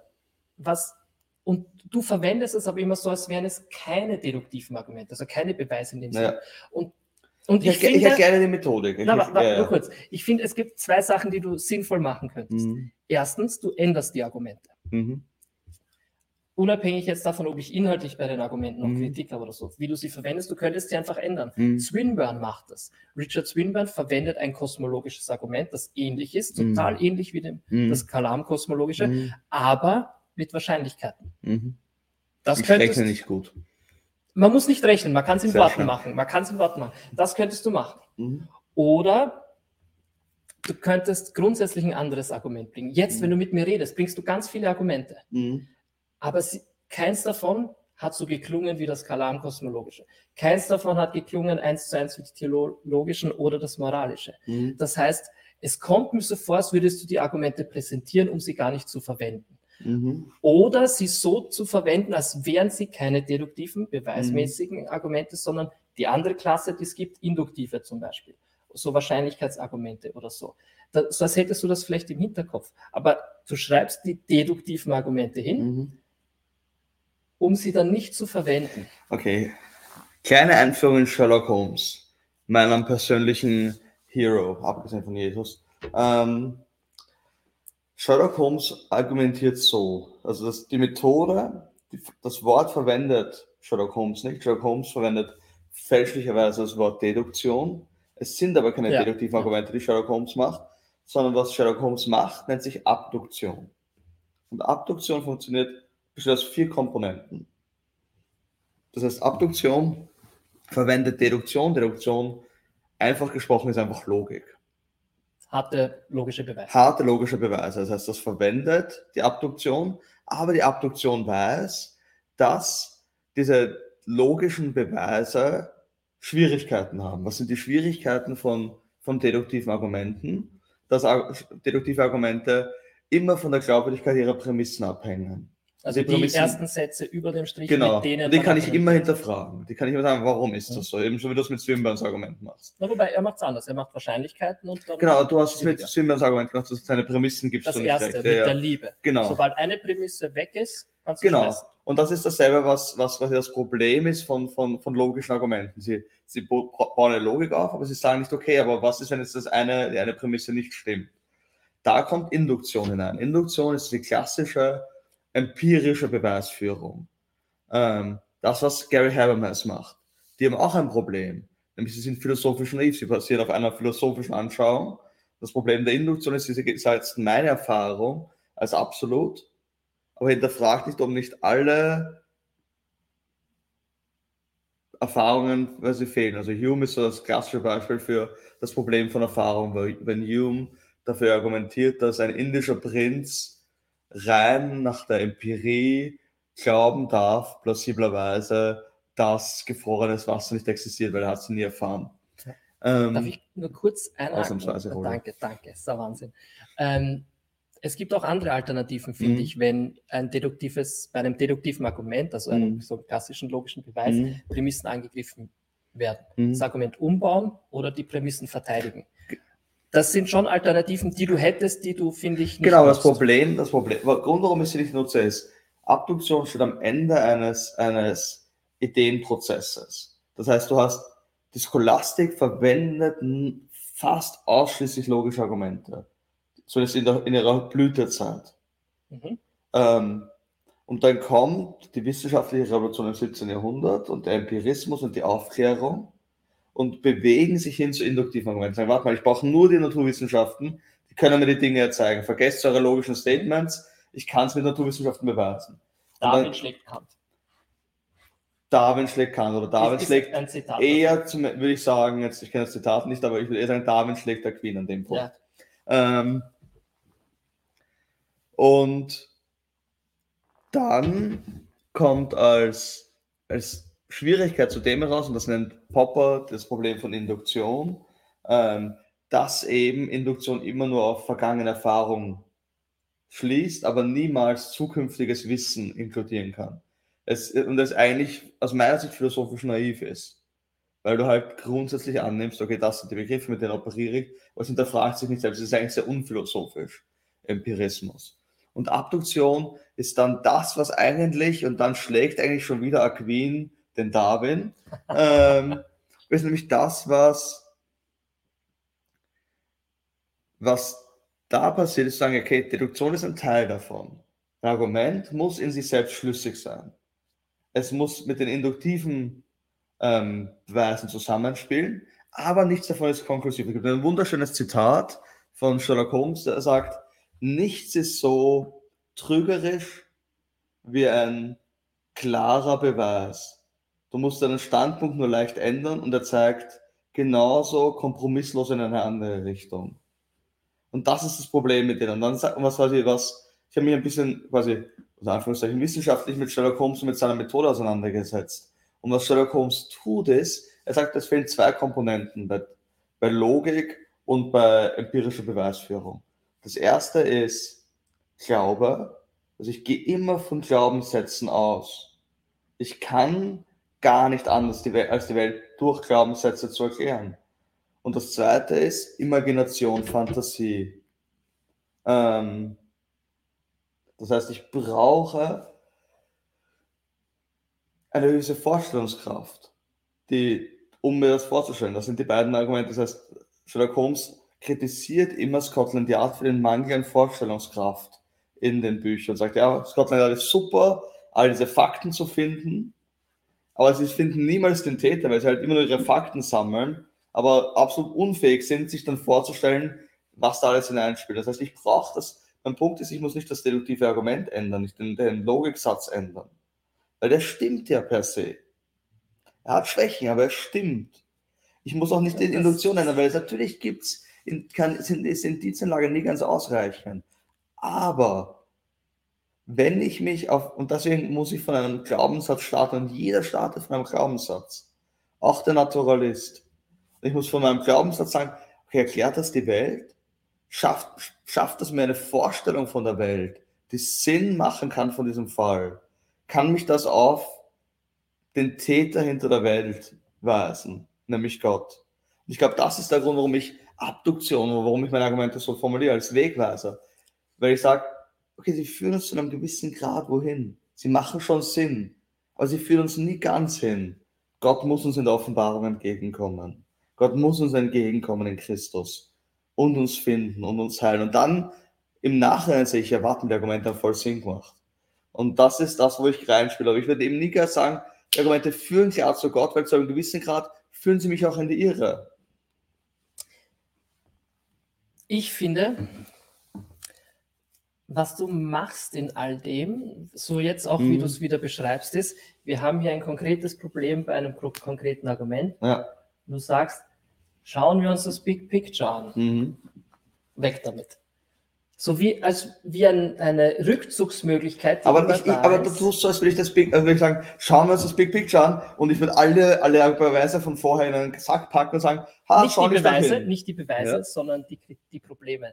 Du hast selbst gesagt, die zum Beispiel, ich weiß nicht, auf welches Argument du dich bezogen hast, aber du hast gesagt, ja, es hat, oder die Deduktiven, sie haben ihre Probleme, aber sie sind gültig. Mhm. Und ich finde, dieser Satz, mhm.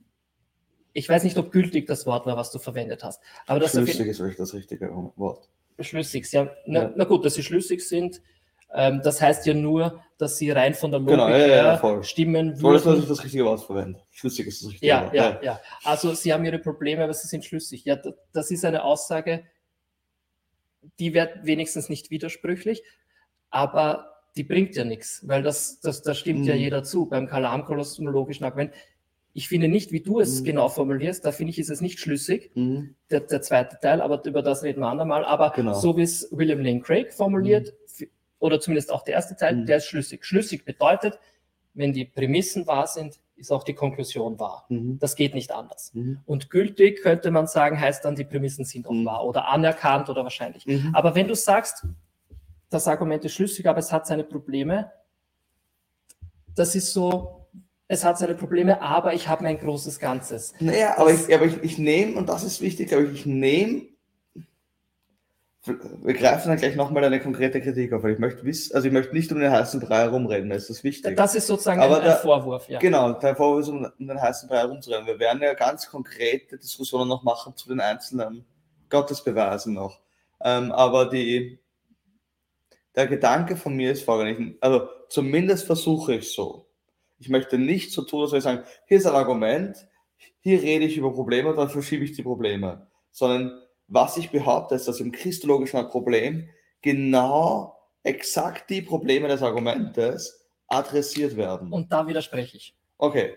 Die, was ist das? Ja, gehen wir es durch. Gehen ja, okay. Bleiben wir, ja. wir kommen nochmal drauf, wenn wir ja. die konkret besprechen, ja. aber nur ein Beispiel. Mhm. Wir haben eh schon mal ein bisschen beim mhm. Essen drüber geredet, so kosmologisches Argument mhm. hast du damals in den Videos, sagst du, das zeigt uns einen fernen Gott. Ich habe mhm. gesagt, nein, mhm. es, es sagt nichts über die Nähe und Distanz Gottes aus. Mhm. Dann hast du gesagt, okay, ja, da stimme ich zu, aber ähm, das ist ein Problem, dass es nichts über Nähe und Distanz Gottes mhm. aussagt, das kosmologische ja. Argument. Mhm.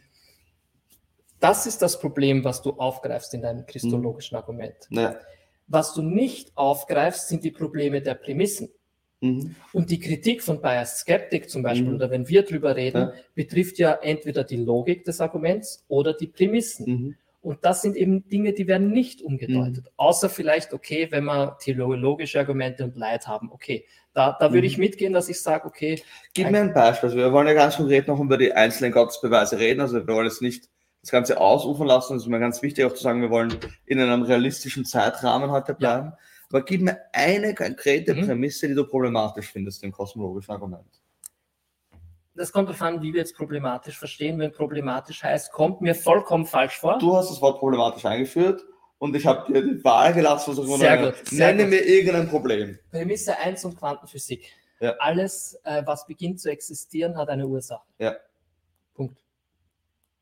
Ja, alles, was beginnt zu existieren, genau, hat eine Ursache. Ja, ihr habt die Quantenphysik überhaupt nicht erwähnt. Die Quantenphysik mhm. ist unglaublich relevant. Man kann heutzutage nicht über so eine Aussage mhm. reden, ohne Quantenphysik zu berücksichtigen. Mhm.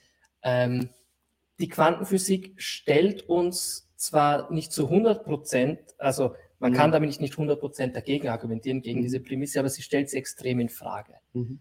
Ähm, aber die Quantenphysik sagt nicht, korrigiere mich jetzt, wenn ich falsch liege, weil ich bin absolut, ich bin viele Dinge, aber kein Physiker. Ähm, die Quantenphysik sagt nicht, dass Dinge spontan aus dem Nichts anfangen zu existieren, oder? Aus Ohne dem Grund. Nichts hast du jetzt eingeführt, kommt im Argument nicht vor.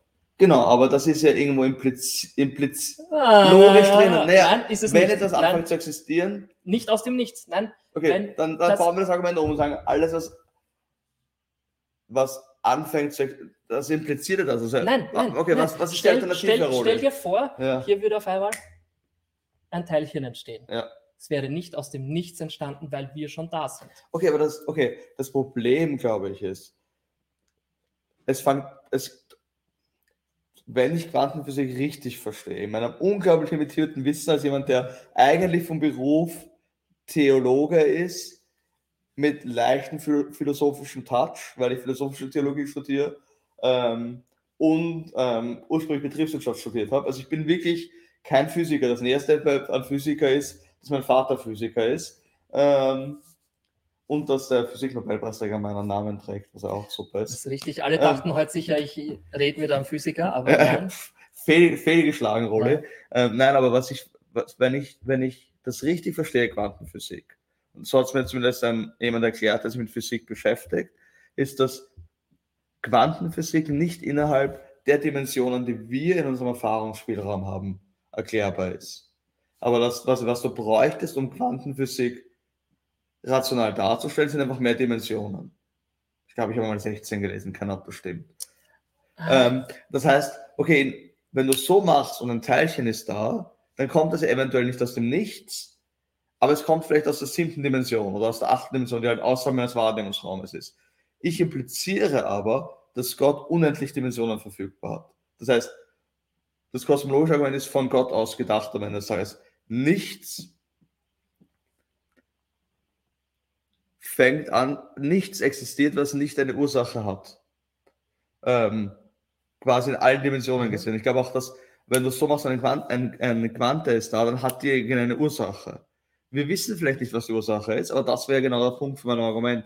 Ich möchte nicht einen, ähm, einen God of the Gaps, einen Lückenbüßer-Gott formulieren, der sagt, ha, der Rolle hat so gemacht, keiner kann das erklären, hier ist es, sondern ich möchte ja, sagen, ja. es gibt nichts in dem Universum, das existiert, das keine Ursache hat. Es gibt auch nichts in dem Multiversum, wenn wir eine Multiversum-Theorie haben, was keine Ursache hat. Das heißt, es braucht einen Urverursacher. Das heißt nicht, dass es nicht Dinge gibt, die deren Ursache wir nicht erklären können. Ja, das ist ein großer genau. Unterschied. Und das ist ja, das, was du jetzt gerade mit der Quantenphysik nein, nein, nein, nein, überhaupt nicht, überhaupt erklärt nicht. hast. Also das, was du gesagt hast mit den Dimensionen, hm. schwierig, das, hm. das, das können wir einfach beiseite lassen. Ähm, braucht man nicht tief reingehen jetzt mhm. in die mhm. Quantenphysik. Äh, du beziehst dich vielleicht auf die Stringtheorie oder sowas, oder es gibt schon mehrdimensionale mhm. Theorien. Aber grundsätzlich das, was der Knackpunkt bei der Quantenphysik ist, mhm. ist, dass sie nicht deterministisch, nicht vorherbestimmt ist, sondern dass Zufall aus, unserer, Rolle aus unserem jetzigen nein, Wissen. Nein, nein, ganz wichtig. Das wird als Teil der Natur betrachtet. Wenn man sagt, es gibt vielleicht irgendwelche Mechanismen, die wir nur nicht kennen, widerspricht das den Ergebnissen. Das kann man als versteckte Variable mit reinnehmen. Bell-Ungleichungen. Mhm. Das, das, das hat man untersucht, diese mhm. Idee, diese Vorstellung, und die hat sich als falsch herausgestellt. Aber ja. ohne da jetzt tief mhm. hineingehen zu wollen in die Quantenphysik, das, worum es mir mehr geht, ist, jetzt hast du die Prämisse verteidigt. Mhm. Das ist was, ich finde, das macht auch Sinn, mhm. wenn man das Argument verwenden will. Dir kann es eh wurscht sein, was ich denke. Aber das ist sowieso so. grundsätzlich. Aber in aller Kürze, ich mhm. finde es komisch, wenn du ähm, sagst, dieses Argument hat seine Schwächen. Mhm. Die diskutieren wir natürlich noch. Mhm. Aber ich benutze es und es ist super hier in meinem Gesamtsystem. Mhm. Und vielleicht kann ich noch ganz kurz, mhm. das so, ich meine, wir haben schon eine Viertelstunde, 20 Ja, genau, wir würden, ich würde es dann gerne zum Ende kommen, vielleicht macht er einen Punkt und, wir, und wir allen, die zuschauen, sagen, hey, warte jetzt mal, ihr habt sich über konkreten Gottesbeweise geredet, wir werden noch versprochen über jeden einzelnen Gottesbeweis reden. Es war uns nur wichtig, dass dieses Video wirklich ins Detail geht auch mit den Gottesbeweisen, all diese Einwände vom Rolle ernst nimmt ähm, und nicht sieben Stunden dauert, sondern eine, eine managebare Stunde dauert. Jetzt sind wir eh knapp drüber. Ähm, aber wir werden zu jedem einzelnen Argument uns nochmal exakt die Zeit nehmen. Ähm, abonniert den Kanal, schaut, was kommt. Ähm, aber Rolle, genau, bring noch diesen einen Punkt an, ja, bevor Punkt wir uns zum, zum ersten Conclusio kommen. Ja, also grundsätzlich ist es so, wir haben ja. jetzt vielleicht die Hälfte meiner Kritik noch nicht eingebaut. Das ja. macht nichts, das ist okay, das ist wahrscheinlich immer so. Mhm. Aber was mir besonders wichtig ist, ist, mhm. wenn du sagst, du hast einen Cumulative Case, mhm. also es gibt fünf äh, Richtungen mhm. von Apologetik, du hast halt die eine mhm. und da macht man das, dass man sagt, man möglichst viele mhm. Argumente und die zusammen sollen ein Gesamtargument ja. ergeben. Du sagst auch, du hast Wegweiser und Indizien. Ich finde, bei deiner Verwendung von dem Wort Indizien und Wegweiser ist oft nicht klar, was du meinst, ob mhm. das Argument, die Prämissen, die Konklusion deine Indizien oder Wegweiser sind. Das macht einen riesen Unterschied, finde mhm. ich. Ähm, weil Indizien, wenn man es jetzt aus juristischer Sicht betrachtet, wo das Wort herkommt, mhm. Indizien beweisen so, da müssten Indizien anerkannt und voll bewiesen sein. Erst dann kann man. Genau, das meine ich nicht, dass ich meine, so. ist, das, also ich finde, das Wort Wegweiser trifft am besten. Sie weisen uns in eine Richtung hin. Das dann bleibt die Frage offen, ist es die, sind es die Prämissen, ist es die Konklusion, die ist Konklusion. es das Argument, die Konklusion. Ja. Okay, dann ist zumindest das einmal klar. Dann kann man sich, Schon schön, kann man sich auf. haben wir was gewonnen? Haben wir was gewonnen? Habt ihr was davon? Sehr schön. Wir wissen, die Wegweiser sind die Konklusionen. Das mhm. ist wichtig. Ähm, wie spielen die zusammen? Mhm. Wie ergeben die zusammen ganz genau mhm. diesen Case? Wie ergeben sie ein zusammenhängendes Argument? Wie stark müssen die Prämissen sein? Mhm. Reicht es, wenn sie wahrscheinlicher sind als nicht, wie bei William mhm. Lane Craig? Oder müssen sie schon ein Confidence-Level haben von 70, 80 Prozent und so weiter? Okay, Lass mich noch kurz äh, ja. äh, äh, da weitermachen, weil wir so wenig Zeit haben, dass ich nur meinen Hauptpunkt fertig mache. Ich Lass mich also immer zumindest. Ähm, ich lasse dich. Bier nachschenken. Bier nachschenken, nein. Ähm, mir das irgendwo notieren, was du sagst, Role. Ich kann es dir auch schreiben. Nein, weil ich möchte noch auf das Antwort. Achso, ja. Ich kann es dir sonst dir zeigen. Ich behaupte, du hast kein kumulatives Argument. Mhm. Ja, das behaupte ich deswegen, weil ja. zum Beispiel ich gehe mit Paul Feinberg. Mhm. Ich finde den Cumulative Case Zugang sehr interessant. Mhm. Ähm, wenn man versucht, die Schwächen eines Arguments durch Stärken anderer Argumente mhm. auszugleichen, wenn diese anderen Argumenten auf das gleiche Gebiet abziehen. So habe ich es bei Paul Feinberg kennengelernt, Schwächen eines Arguments, ein kleines Zitat, aus einem Bereich können durch Stärken anderer solider Argumente im gleichen Bereich ausgeglichen werden. Mhm. Was mir bei dir fehlt, sind Argumente aus gleichen Bereichen. Das kosmologische Argument ist ein Argument für die Existenz Gottes, mhm. aus der Kosmologie, aus der mhm. Wahrnehmung, wir leben in einer Welt und sowas. Mhm. Du hast kein zweites Argument aus diesem Bereich, mhm. das die Schwächen dieses Arguments ausgleichen könnte.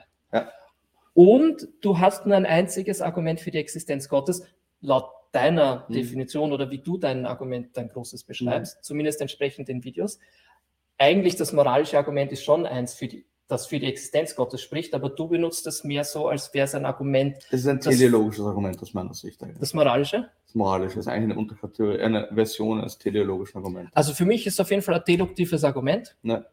Das aber heißt, du bist ja noch ein alter Analytiker-Rolle. Na eh, aber Du bringst es auch analytisch. Du bringst das mit Prämissen, Konklusion als deduktives Argument. Ich weiß, wie man es verwendet, ist mhm. die Frage, aber ich finde, du hast hier ein zweites Argument für die Existenz mhm. Gottes eigentlich, aber du benutzt es anders. Mhm. Das heißt, du hast nur eins. Mhm. Und du hast dann dafür, dass Gott gut ist, mhm. finde ich, hast du eigentlich gar kein Argument, finde ich. Das mhm. sehen wir dann, wenn wir die Argumente besprechen. Aber du sagst zumindest, du hast eins dafür. Mhm. Das heißt, du hast für jeden Aspekt, den du bringst, nur ein einziges Argument, außer bei den teleologischen. Mhm. Und damit hast du kein Cumulative Case für irgendwas. Und ich glaube, ich, ich glaube, du verwendest das Wort Cumulative Case anders als ich. Also ich würde einfach sagen, die Argumente erzählen eine Geschichte. Also ich, ich formuliere das als ein bisschen als eine Reise. Ich, ich gehe durch die Welt und frage mich, ist da ein Gott?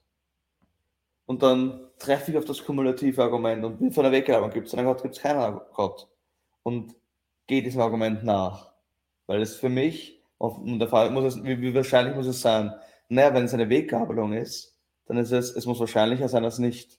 Es muss wahrscheinlicher sein, dass Gott existiert, als dass er nicht existiert. Und das kosmologische Argument sagt mir das. Und ich gehe diesem, dieser Weggabelung nach. Aber warum machst du dann nicht ein Wahrscheinlichkeitsargument aus? Warum machst du ein deduktives, weil, formal ein Beweis? Weil ich diese, weil ich diese unglaublich unsympathische Rechnerei von Aufklärungsargumenten nicht mag. Ich bin Gerne. ein guter, weißt du, ich bin jemand, ich bin jemand, der, ich lebe in einer, in einer, wir leben in einer Welt, die, die von der Postmoderne oder von der Spätmoderne geprägt ist. Und ich finde ein narratives Argument macht viel mehr Sinn. Ich glaube, diese, diese, diese, diese, diese, unsympathische Rechnerei von, von Rationalisten, finde ich, trifft nicht das, was es ist, weil es bleibt beim Kopf hängen. Aber du musst ich möchte dich einladen, ich möchte, ich möchte quasi dich einladen, in dem Argument zu sagen, naja, komm mit, wir sind auf einer Reise, hier stehen wir von der Weggabelung. Was macht mehr Sinn? Welchen Weg wollen wir nachgehen? Gehen wir den Weg nach, wo Gott existiert? Weil das macht mehr Sinn, als wenn Gott nicht existiert. Dann treffen wir auf das teleologische Argument und wir sind konfrontiert mit ein paar Weggabelungen und wir gehen wieder diesem Weg nach. Und dann gehen wir den Weg nach, das treffen wir auf die Frage des moralischen Arguments. Und das fordert uns wieder raus, die Frage zu konfrontieren, gibt es Gott oder gibt es Gott nicht? Und das lädt uns ein, auf den Weg zu gehen, wo Gott existiert. Und Stück für Stück bewegen wir uns tiefer in das, wer Gott ist, hinein wird, bewegen uns näher und näher auf Gott zu. Und dann begegnet uns in Christus ein Gott, der uns in all unseren Zweifeln, in all unseren Fragen ernst nimmt, entgegenkommt, an die Hand nimmt und ans Ziel führt. Das ist ein narratives Argument. Und die, die Argumente sind insofern kumulativ, als dass sie aufeinander folgen, dass sie miteinander zusammenhängen. Das teleologische Argument setzt zu einem gewissen Grad das kosmologische Argument voraus. Das moralische Argument ist eine. Warte, kannst du den letzten Satz nochmal sagen? Das teleologische Argument setzt zu einem gewissen Grad das kosmologische Argument voraus. Das tut's. Ich würde sagen, die ersten vier Argumente von Aquin sind eigentlich kosmologische. Nein, nein, nur das erste. Nur das erste. Nur das erste. Ähm, lies in der Summe nach, sehr empfehlenswert. Ähm, und das heißt, das ist eine, ich, ich sehe es weniger als cumulative case im Sinne von A führt zu B, führt zu C, führt zu D. Nein, nein, natürlich das ist viel, nein, zu, nein, viel nein, zu. Es würde viel zu, viel zu, würde Gott zu einem, einem Vehikel unseres Rationalismus machen, sondern es ist eine Reise, auf die Gott uns einlädt. Mit unserem Denken, mit unserem Fühlen, mit unserem, mit unserem Suchen nach, unserer Sehnsucht nach dem schönen, wahren, Guten am Ende des Tages. Und auf dieser Reise begegnet uns dann Gott. Und das ist natürlich jetzt nicht so, wie ich es in einer Philosophievorlesung eins zu eins präsentieren kann. Aber es ist, glaube ich, ein Fehler der Philosophievorlesung, dass sie etwas nicht anspricht, nicht mitnimmt, was so essentiell Teil unseres Menschseins ist, nämlich die Suche nach dem Schönen, Wahren und Guten. Und ich glaube, ein kumulatives Argument für mich inkludiert alle drei Aspekte. Die Suche nach dem Schönen, dem Wahren und dem Guten. Und ich gebe dir bei der Kritik recht, ja, es ist, es ist, es ist nicht so, so klar, wie wir es manchmal hätten. Und ich glaube, das ist, ich fand, was, was mich vielleicht und dann, ähm, dann, dann führen wir das in unsere Konklusion und werden dann beim nächsten Mal weiter diskutieren und vielleicht noch ein, zwei von den, von den Fragen aufgreifen, damit wir da auch unsere Versprechen wahrtun. Und nicht auf Vielleicht direkt, ja, ähm, aber also also wir greifen ein paar von den Fragen auf, beantworten die im Quick-Fire-Mode, also in 10 Minuten und dann kommen wir zum Ende. Aber ich glaube, was, was, du hast das vorhin mit der Quanten, für sie du sagst, manche Sachen scheinen willkürlich zu sein in unserem Universum. Und ich etwas, wo ich sage, stimmt, da würde ich dir recht geben. Aber ich würde das als christlicher Theologe dann in die große Geschichte vom, vom Fall einbetten. Ein Gott, der eine geordnete Welt gemacht hat, aus dem Tohu Wabohu der Welt, aus der Unordnung, Ordnung geschaffen hat und in die wieder Unordnung gekommen ist aufgrund des Falls. Und deswegen ist es eben ein, ein, ein narratives Argument, weil es halt dich einlädt zu sagen, okay, wie wäre es, wenn wir uns eine größere Welt vorstellen, durch die Augen des Glaubens, die auf jeden Fall und unbedingt Rationalität und logische Argumente beinhaltet. Deswegen möchte ich das auch nicht quasi sagen, ja stimmt, Rolle, das Recht ist absolut irrational. Nein, ich möchte mich mit diesen möchte mich mit, mit dir darüber reiben, was diese rationellen Argumente sind. Nicht boxen, sondern reiben. ähm, aber ich möchte gleichzeitig sagen, ja, aber du hast recht, natürlich fordert uns das heraus.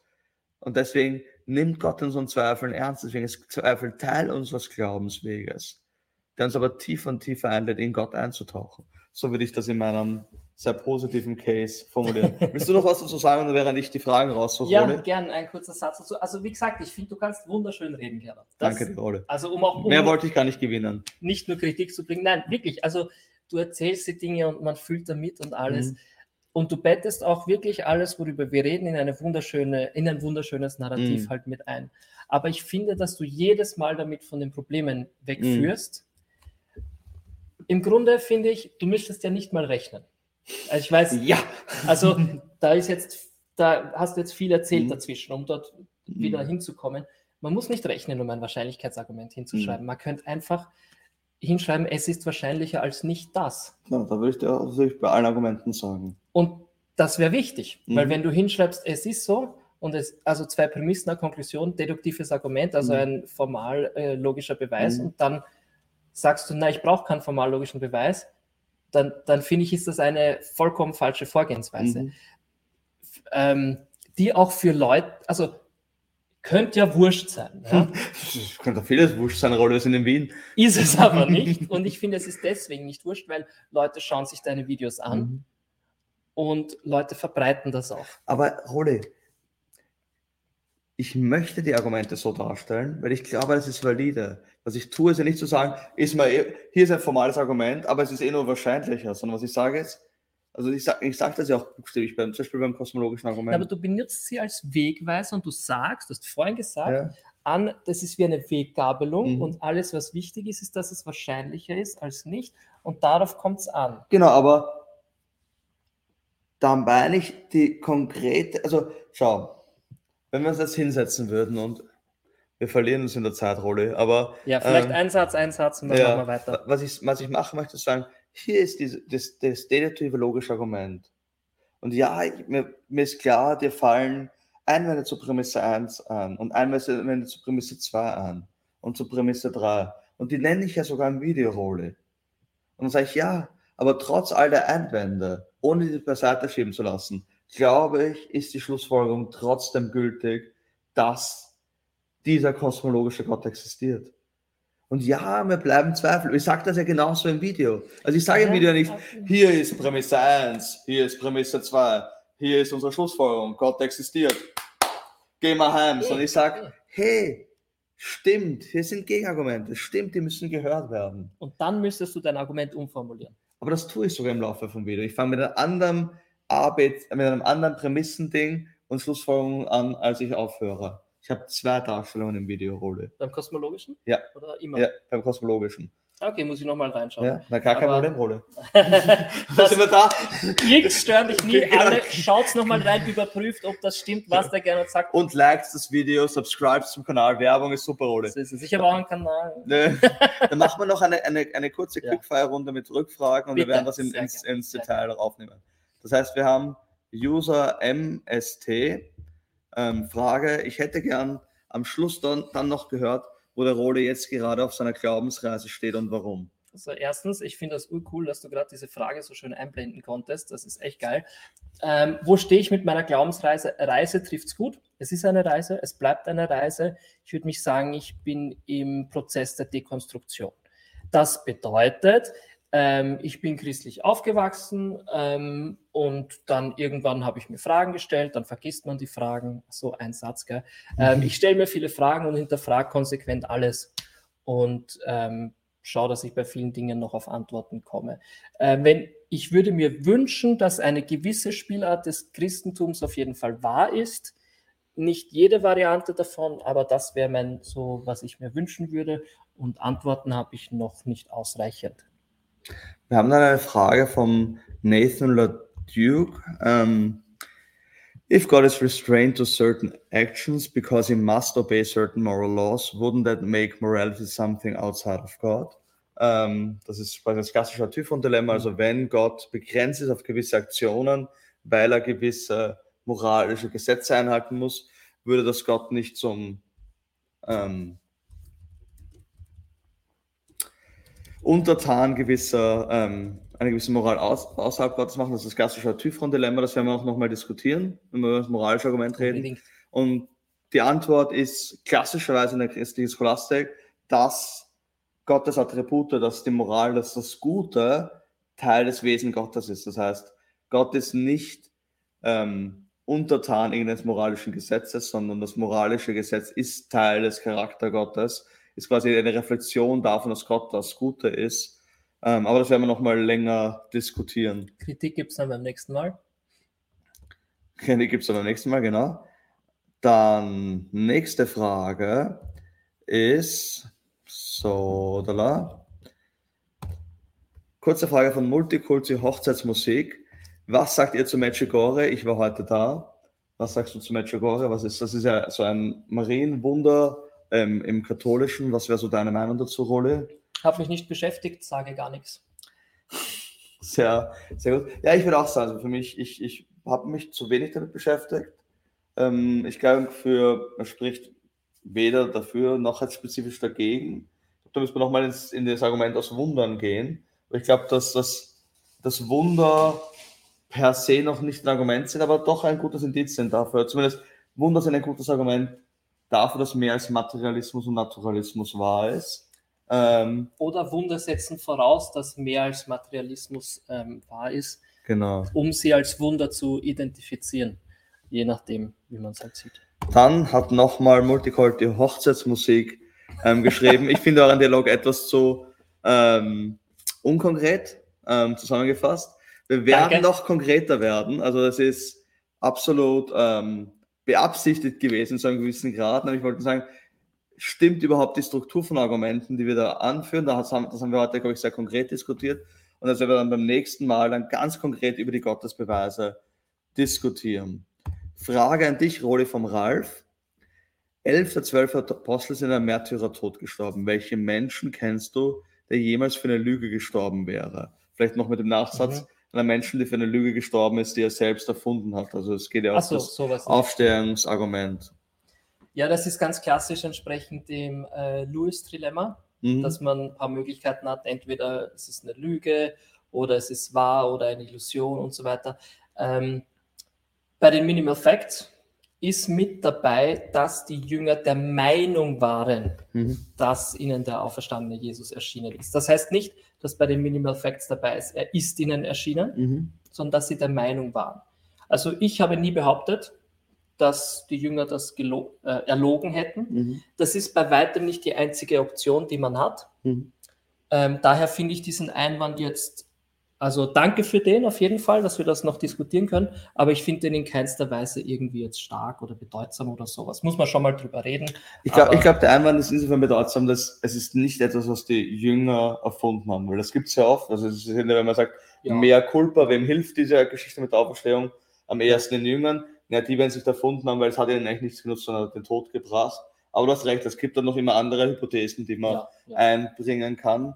Ähm, gesagt, Aber dass Menschen für Dinge sterben, die ihnen persönlich wichtig sind, das gibt es unzählig und leider auch sehr viel Insekten und mit ganz abstrusen Ideen. Also Menschen sterben mit Überzeugung für die dümmsten Sachen.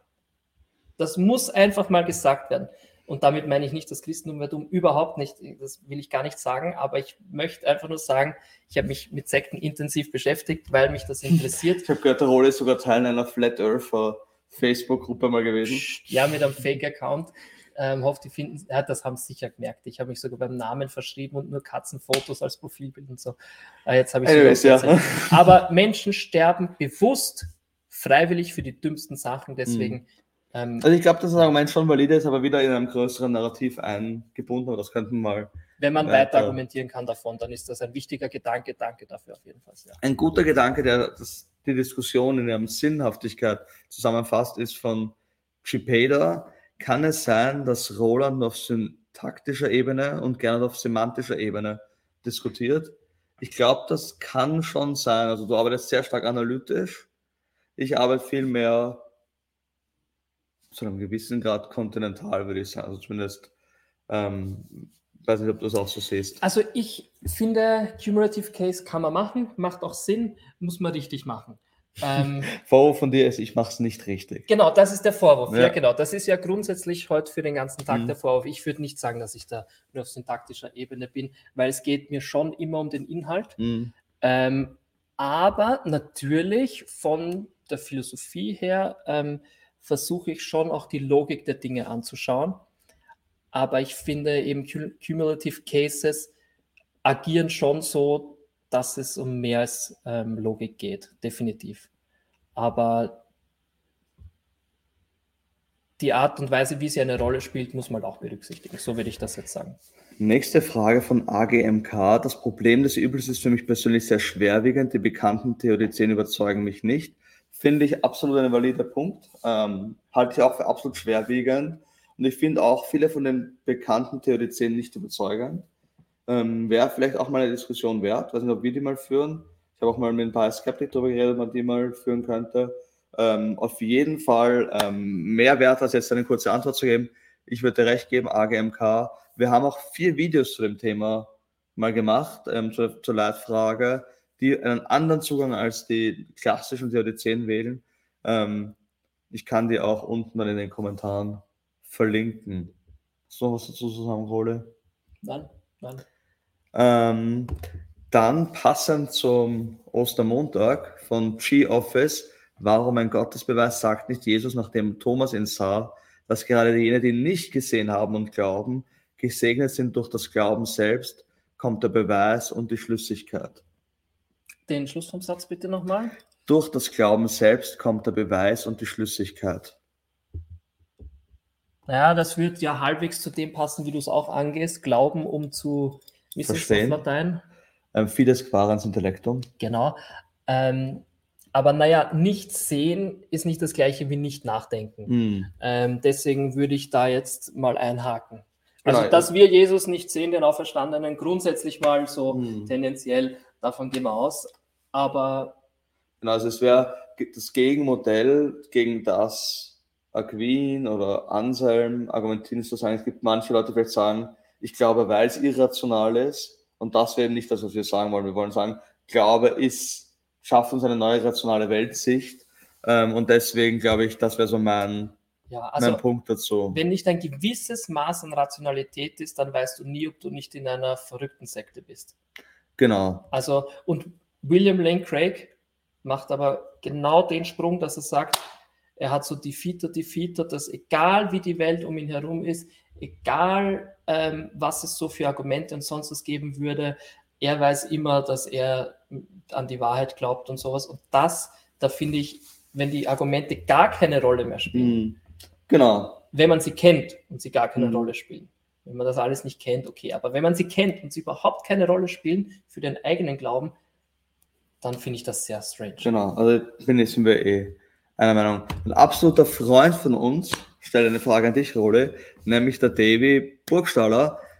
Was vom christlichen Glauben glaubst du, Rode, in unter einer Minute? Also jetzt nicht das Glaubensbekenntnis durchgehen. Wenn wir Glauben als äh, überzeugt sein von ähm, definieren, dann, ich weiß nicht, ob ich von irgendwas so richtig überzeugt bin. Ähm, ich habe viele offene Fragen. Also wir sind das eh mal durchgegangen, Glaubensbekenntnis. Da gibt es jetzt nichts, wo ich sagen würde, ja, genau, und das weiß ich mit hundertprozentiger Sicherheit. Und Glauben würde für mich zumindest ein sehr hohes Confidence-Level bedeuten. Hm. Genau. Letzte Frage, die genau auch zu dem passt, und dann würde ich sagen, beenden wir das ähm, und diskutieren beim nächsten Mal weiter. Vom G-Office, was würde Rolle brauchen, um an Gott glauben zu können? Das hast du gerade eh ein bisschen beantwortet. Naja, nicht, was ich bräuchte. Ja. Ähm, ähm, naja, Glaube ist oft ein, ein sehr, sehr schlechtes Wort. Hm. Ähm, überzeugt sein von ist vielleicht ein bisschen besser. Ähm, weiß ich nicht, frag mich in fünf Jahren nochmal. Oder nach den nächsten drei Diskussionen. Teil der Aufgabe von dem ganzen Ding, oder? Sehr selbstbewusst. Genau. Auf jeden Fall. Roli, dann mach vielleicht eine letzte Runde noch. Was, was ist dein Takeaway von, von heute ähm, in aller Kürze? In aller Kürze. Mein Takeaway. Ähm, es ist spannend, mit mhm. dir zu diskutieren. Die Dinge. Kompliment kann ich zurückgehen. Danke. Die Dinge, die ich im Vorhinein mir überlegt habe, die ich kritisieren würde, mhm. würde ich auch an unserer heutigen Diskussion kritisieren. Mhm. Ähm, ich bin immer noch der Meinung, dass du dadurch, dass du auf das große Narrativ verweist mhm. oder wie du, wie du das mhm. machst, dass du da immer ein bisschen so dich von den Problemen zurückziehst mhm. und ähm, dass du die Argumente teilweise falsch verwendest, aber dass ich viel lernen kann, wenn ich mit dir rede und dass ich da selber über meine Dinge nachdenken muss und das macht sehr viel Spaß. Haben auch viel Spaß gehabt. Also ich glaube, wir, wir, haben noch an der Oberfläche gekratzt, Rolle heute. Das ist so. Aber so ist ähm, machte mir nur noch mehr Vorfreude, weiter zu diskutieren. Und ich glaube, für mich, also mich hat es noch mal mehr überzeugt, auch in dem zu sagen, es braucht halt unbedingt diese narrative Dimension zu einem Argument. Diese Story, den Argument, die die Argumente zusammenzeichnen. Ähm, aber das werden wir beim nächsten Mal diskutieren. So ist es. Dann bleibt mir nicht viel mehr als zu sagen, danke euch fürs Durchhalten und fürs Zuschauen. Es war etwas länger als geplant, aber dafür umso lustiger, fand ich. Und ja, wünsche euch einen wunderschönen Abend und hoffe, dass man sich bald einmal wiedersehen und wünsche einen wunderschönen Abend. Gute Nacht. Vielen Dank fürs Zuschauen. Wenn dir dieser Dialog gefallen hat, dann abonniere doch diesen Kanal und hinterlasse ein Like, damit auch andere dieses Angebot finden können. Und wenn du mehr zur Profundum wissen möchtest und auf dem Laufenden bleiben willst oder noch mehr Inhalte entdecken möchtest, dann findest du uns auch auf Instagram oder auf unserer Homepage www.profundum.at. Wenn du noch Fragen oder Anmerkungen oder Ideen für einen weiteren Webcast hast, dann hinterlasse uns doch unter diesem Video einen Kommentar.